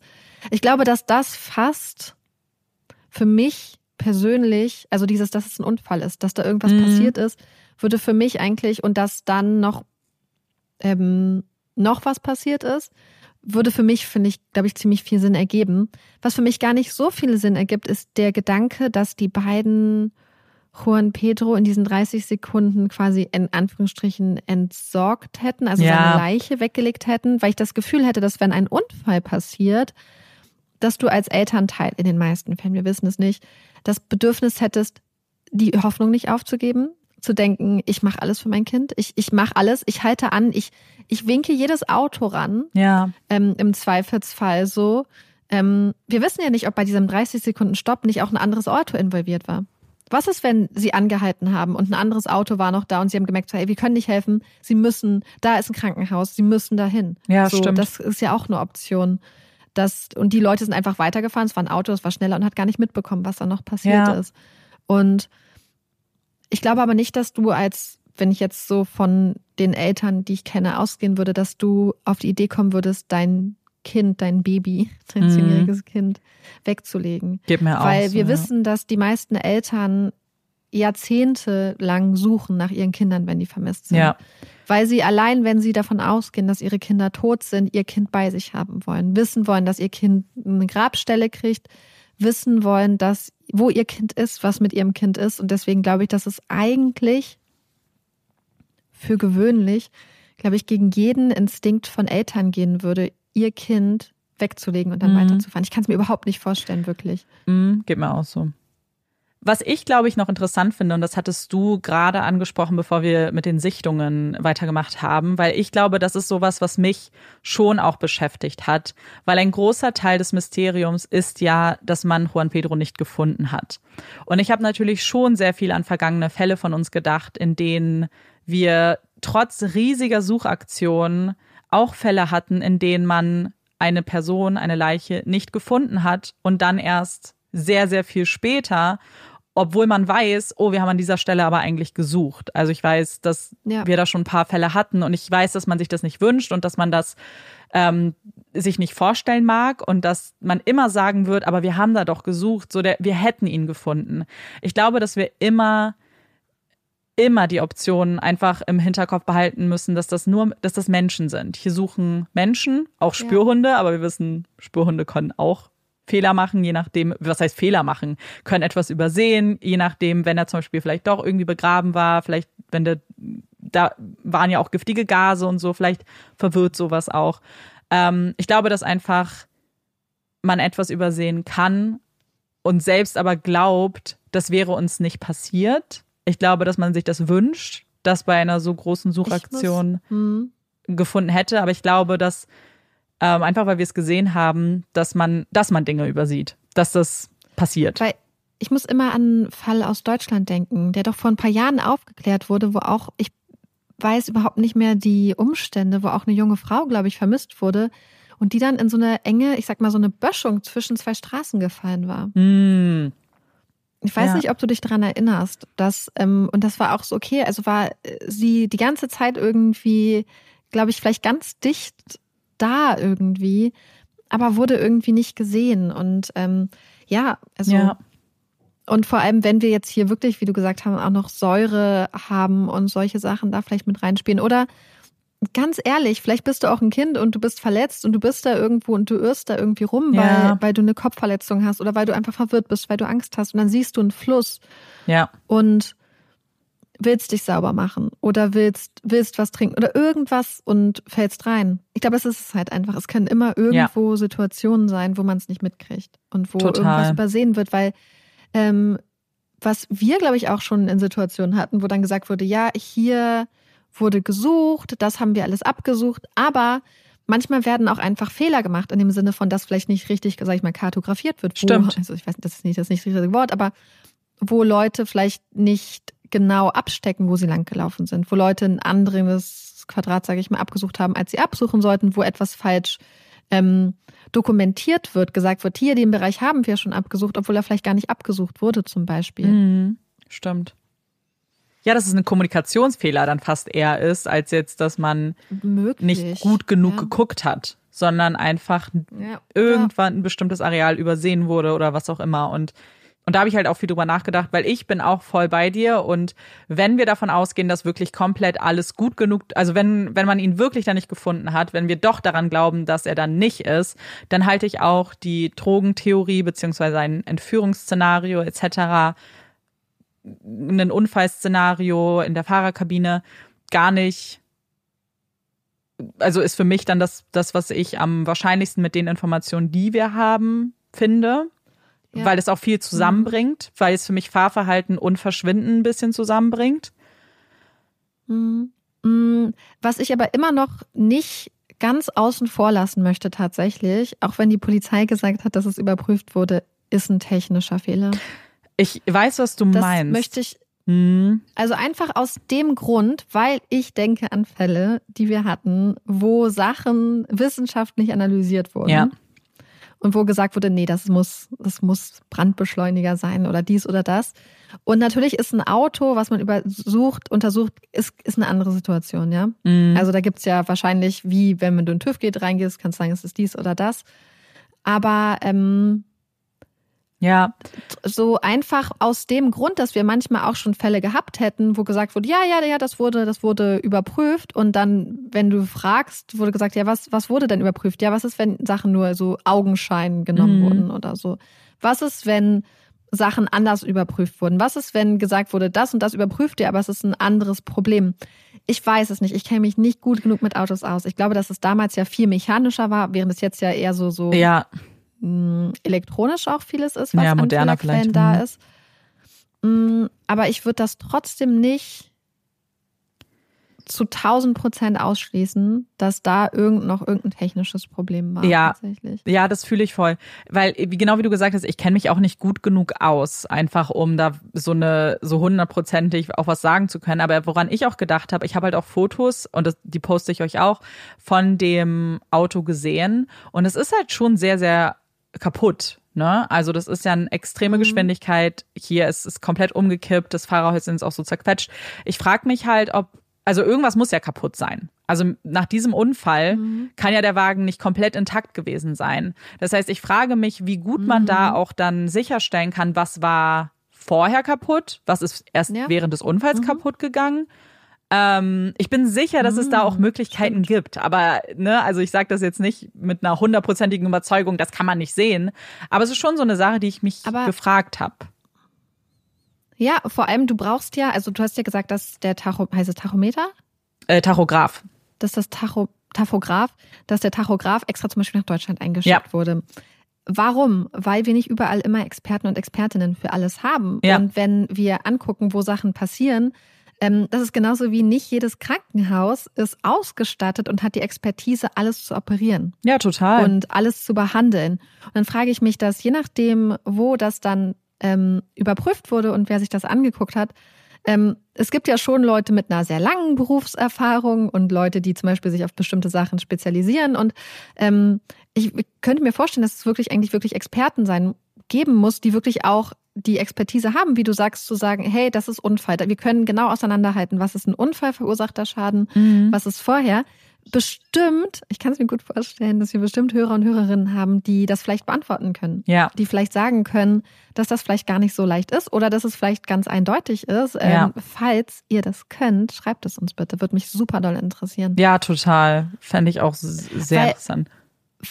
Weißt du, woran ich mich auch denken muss? Kennst du diese Geschichten von Leuten, die sagen, oh ja, ich war in der einen Werkstatt, da haben sie gesagt, das und das ist das mhm. Problem und man muss das und das machen. Mm. Und dann war ich in der anderen Werkstatt, die haben gesagt, das ist das Problem und ich muss das und das machen. Und dazwischen ja. liegen irgendwie Welten.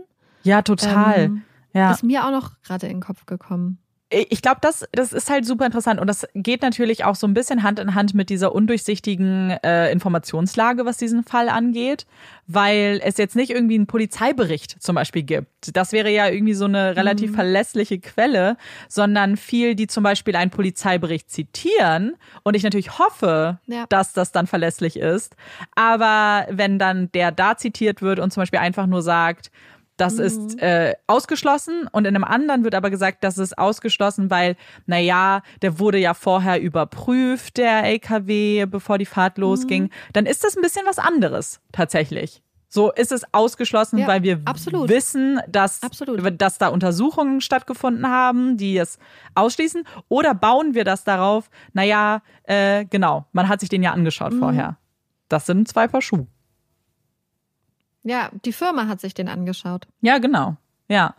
Und so, weil, weil das, darauf würde ich nichts geben tatsächlich, muss ich ganz ehrlich gestehen. Und vor allem, ja, und mal, und wir wissen ja auch nicht, was alles passieren kann auf so einer langen Strecke, weißt du? Da Ja. kann ja, es kann ja sogar Mhm. sein, dass der überprüft wurde und nochmal alles gemacht wurde. Aber was ist, wenn, also ohne jetzt, man kann ja theoretisch sogar noch weitergehen und sagen, äh, da hat sich jemand am, am Wagen irgendwie, äh, weiß ich nicht, da rumgespielt. Kann ja, weißt du, so, Mhm. als die da geparkt haben mal und einen Tankstopp eingelegt haben. Keine Ahnung, äh, kann auch einen anderen Hintergrund haben. Aber es gibt natürlich da auch Möglichkeiten ohne dass man hundertprozentig sagen kann, es Ja. gab keinen technischen Fehler oder keine Probleme. Mhm. Ja, ich glaube, zusammenfassend finde ich tatsächlich, wenn ich jetzt sagen müsste, vom Gefühl, Mhm. Jetzt nochmal nach dem Gespräch, ich glaube tatsächlich, dass für mich die, dass ein Unfall auf der Fahrt passiert ist im Sinne von Verschlucken, Mhm. Schock, irgendwas, Medizin, sagen wir so, ein medizinischer Notfall. Mhm. dass irgendein medizinischer Notfall oder so passiert ist, ähm, der erstmal zu einem Anhalten geführt hat und dann zu einer panischen Fahrt auf der Suche nach einem Krankenhaus und ärztlicher Hilfe. Ja, Das halte ich, und dass dann Juan Pedro einfach nicht gefunden wurde, das halte ich, das kann ich mir wirklich vorstellen. ja.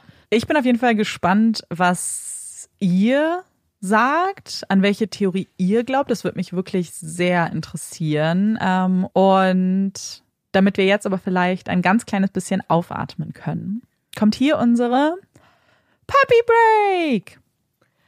Yay!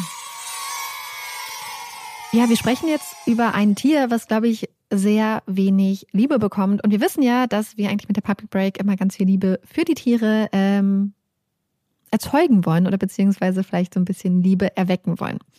Und heute geht es um Motten. Motten äh, sind in den letzten Jahren sehr viel weniger geworden, weil das Leben für Motten auf der Welt gerade mit dem ganzen Licht und so in der Nacht gar nicht mehr so einfach ist, unter anderem. Aber Motten sind für die Natur unglaublich wichtig. Wir haben ja schon ein paar Mal über Bienen geredet und Bienen sind ja unerlässlich für uns und auch für die Natur, weil sie so viele ähm, Pflanzen bestäuben und damit auch dafür sorgen, dass unsere Supermarktregale voll sind. Das machen die Bienen aber übrigens nicht alleine, denn ein Viertel der gezählten Blütenbesuche ähm, werden von Motten vorgenommen. Das heißt, Motten bestäuben ganz, ganz viele Blüten und unterstützen die äh, Bi- Bienen und so dabei. Und das finde ich total beeindruckend. Das wusste ich nämlich absolut nicht. Und deswegen ist es auch eigentlich total wichtig, dass man Motten schützt.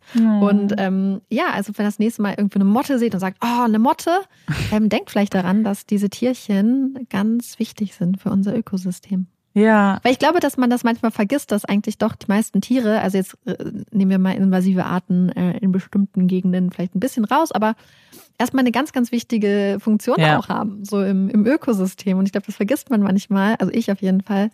Und ja, deswegen ein bisschen Mottenliebe. Das finde ich richtig gut, weil ich habe auch so ein, so ein, also, und es, ich finde das manchmal auch so doof und es ärgert mich auch richtig, dass so gewisse Tiere, wie zum Beispiel Motten, so den Stempel bekommen haben von, oh, die finden wir doof, so, keine Ahnung, die essen unsere Klamotten auf oder so.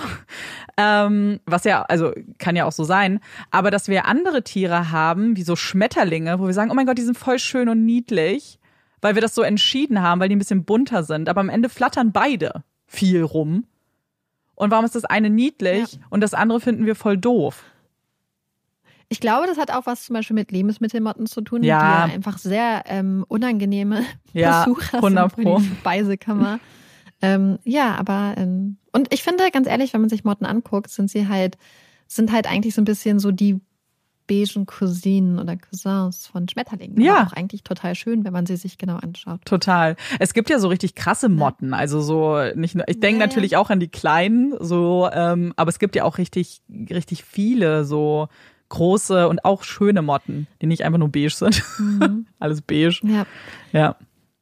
Letzte Woche hatte ja Amanda über Hunde- und Katzennamen geredet und wir haben dazu ja auch ein Mhm. Reel gemacht, wo wir euch, also A, haben voll viele von euch uns ihre Hunde- und Katzennamen geschrieben, was Ja. so cool war, weil wir irgendwie, ich hatte das Gefühl, dass einfach wieder mal so die ganze Community irgendwie zusammengekommen ist und Voll. ähm, da mussten wir schon schmunzeln und das hat ähm, uns dann die Idee gegeben, nochmal ein Reel zu machen, weil wir das einfach so mega entertaining fanden und so schön eure Namen zu lesen Mhm. ähm, nämlich zu Spitznamen von Tieren, weil äh, ja Olaf ja auch einige Spitznamen hat und wir haben so ich weiß, ich habe mich richtig unkreativ gefühlt, weil es gibt so viele ultra coole Spitznamen. Und das Witzigste ist auch, ich habe auch äh, mit einer Freundin geredet, die auch kommentiert hatte.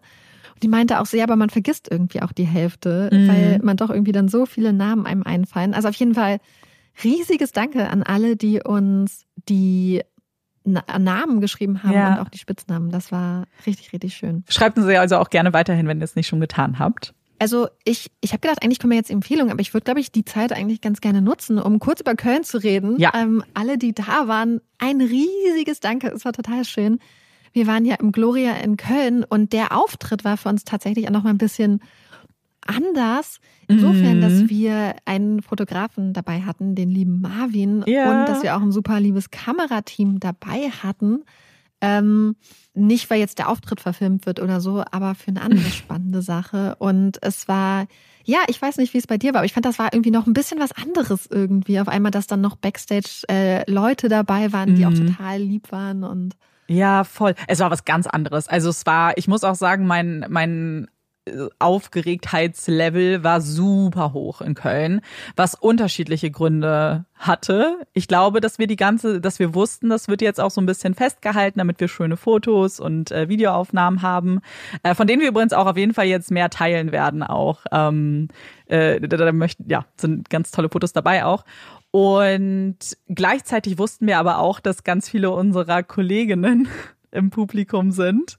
Und das hat mich auch auf, also das war auch noch aufregender. Mhm. Also es, wir sind ja. immer aufgeregt, muss man jetzt ganz kurz sagen, egal wer da sitzt. Aber wir haben uns natürlich auch gefreut zu wissen, dass da ähm, Kolleginnen dabei sind, die wir persönlich halt noch gar nicht kennen, aber mit denen wir irgendwie schon in Kontakt standen über Instagram. Ja, das war, glaube ich, nochmal was ganz Besonderes. Das waren übrigens ähm, unter anderem die lieben Mädels von äh, Mensch und Monster und Kaltblütig, Maren und Steffi, Denise und Pia von Stimmen im Kopf. Es waren auch Lisa und Marie von Mordgeflüster da und natürlich auch Sarah und Laura von Ice in the Dark. Die haben wir ja auch schon bei ihrer Live-Tour besucht. Und ja, das war so cool, mhm. weil es ist, ja, es ist wirklich, ich glaube, Pia hat das, glaube ich, geschrieben, dass es so ein bisschen wie so das True Crime Podcast Klassentreffen, ja. wie so ein kleines war. Und wir waren dann später noch ähm, im Hotel alle zusammen und es war wirklich ja. so toll. Und ich war so traurig, dass äh, wir dann alle irgendwann ins Bett mussten, mhm. weil ich irgendwie doch noch, man hat über so viel geredet, aber ich hätte irgendwie noch so tausend Fragen irgendwie gehabt. Ja. Ähm, an die anderen. Und es war, ich muss ich ganz ehrlich sagen, es ist wirklich ähm, so cool, dass wir so tolle Kolleginnen irgendwie haben mhm. und es ist so wunderschön und ähm, deswegen, wir können euch auch absolut einfach ans Herz legen, die, die alle voll zu supporten. Ja. Bei, bei den meisten macht ihr das schon, wissen wir auch weil das wirklich einfach so tolle und liebenswerte Menschen einfach sind. Ja, und ich glaube, alles, was du gerade gesagt hast, kann ich nur noch untermauern. Und vor allem, es war so traurig, weil dann natürlich es auch immer später wurde und wir natürlich ins Bett mussten, aber auch, weil wir wissen, dass ähm, die auch alle so weit weg wohnen von uns. So, also, beziehungsweise wir mhm. wohnen, glaube ich, weit weg. Ja. Wir sind die, die Außenseiter, die in Berlin wohnen. Wir, das war wirklich ein richtig schöner Abend und ähm, bleibt in ganz, ganz positiver Erinnerung aus ganz vielen Gründen, ähm, weil ihr dabei wart und weil wir die Mädels da kennenlernen durften und generell was einfach ja. wirklich, wirklich schön ist. Also ich glaube, das war, also wie gesagt, mhm. zu Beginn haben wir schon gesagt, ich glaube, wir werden nochmal über die Tour sprechen, vielleicht in einem Q&A, dass man noch ein bisschen ins Detail gehen ja, kann. Ja, das würde ich mich, da hätte ich richtig Lust drauf. Ja. Wenn ihr uns keine Fragen schickt, dann schicke ich. Hä, wir stellen uns sie selber. Weil, naja, einfach so als so eine Art Debriefing danach. Voll. So ein bisschen so nochmal darüber, über die Erfahrungen reden. Ja. Ähm, weil es sind ja einfach auch noch so viele Sachen, so, so, weil ich zum Beispiel auch gerade auch in Köln und aber auch sonst so, es ist so emotional, teilweise auch euch zu treffen und es ist so schön. Oh, ja. es ist so, Voll. man hockt immer so in seinem kleinen Kämmerchen beim Aufnehmen, so wie jetzt zum Beispiel, wo ich hier einfach alleine in meinem Wohnzimmer hocke. Ja. Ähm, und dann auf einmal euch zu sehen und ähm, mit euch zu reden und ja. Ja, es ist einfach. Es ist wirklich, es ist was ganz anderes, aber so schön. Ja, es ist so, so, so schön. Und deswegen, also wir freuen uns auf all die, die auch nach Hamburg jetzt kommen am 18. Das, da freuen wir uns auch schon richtig, richtig doll drauf. Ähm, wir, also es gibt jetzt nicht wirklich noch Karten oder so, aber was wir euch natürlich ans Herz legen können, ist, wir haben zu jeder Stadt einen Post gemacht und da werden auch manchmal immer noch so Restkarten angeboten. Das hat in Köln richtig gut funktioniert. Also da ähm, wurden auch ein paar angeboten. Weil in Köln konnte man zum Beispiel dadurch, dass die Bestuhlung dann nochmal geändert wurde, konnten wir auch nochmal Tickets in die Abendkasse machen. Ja. Vielleicht gibt es die Option.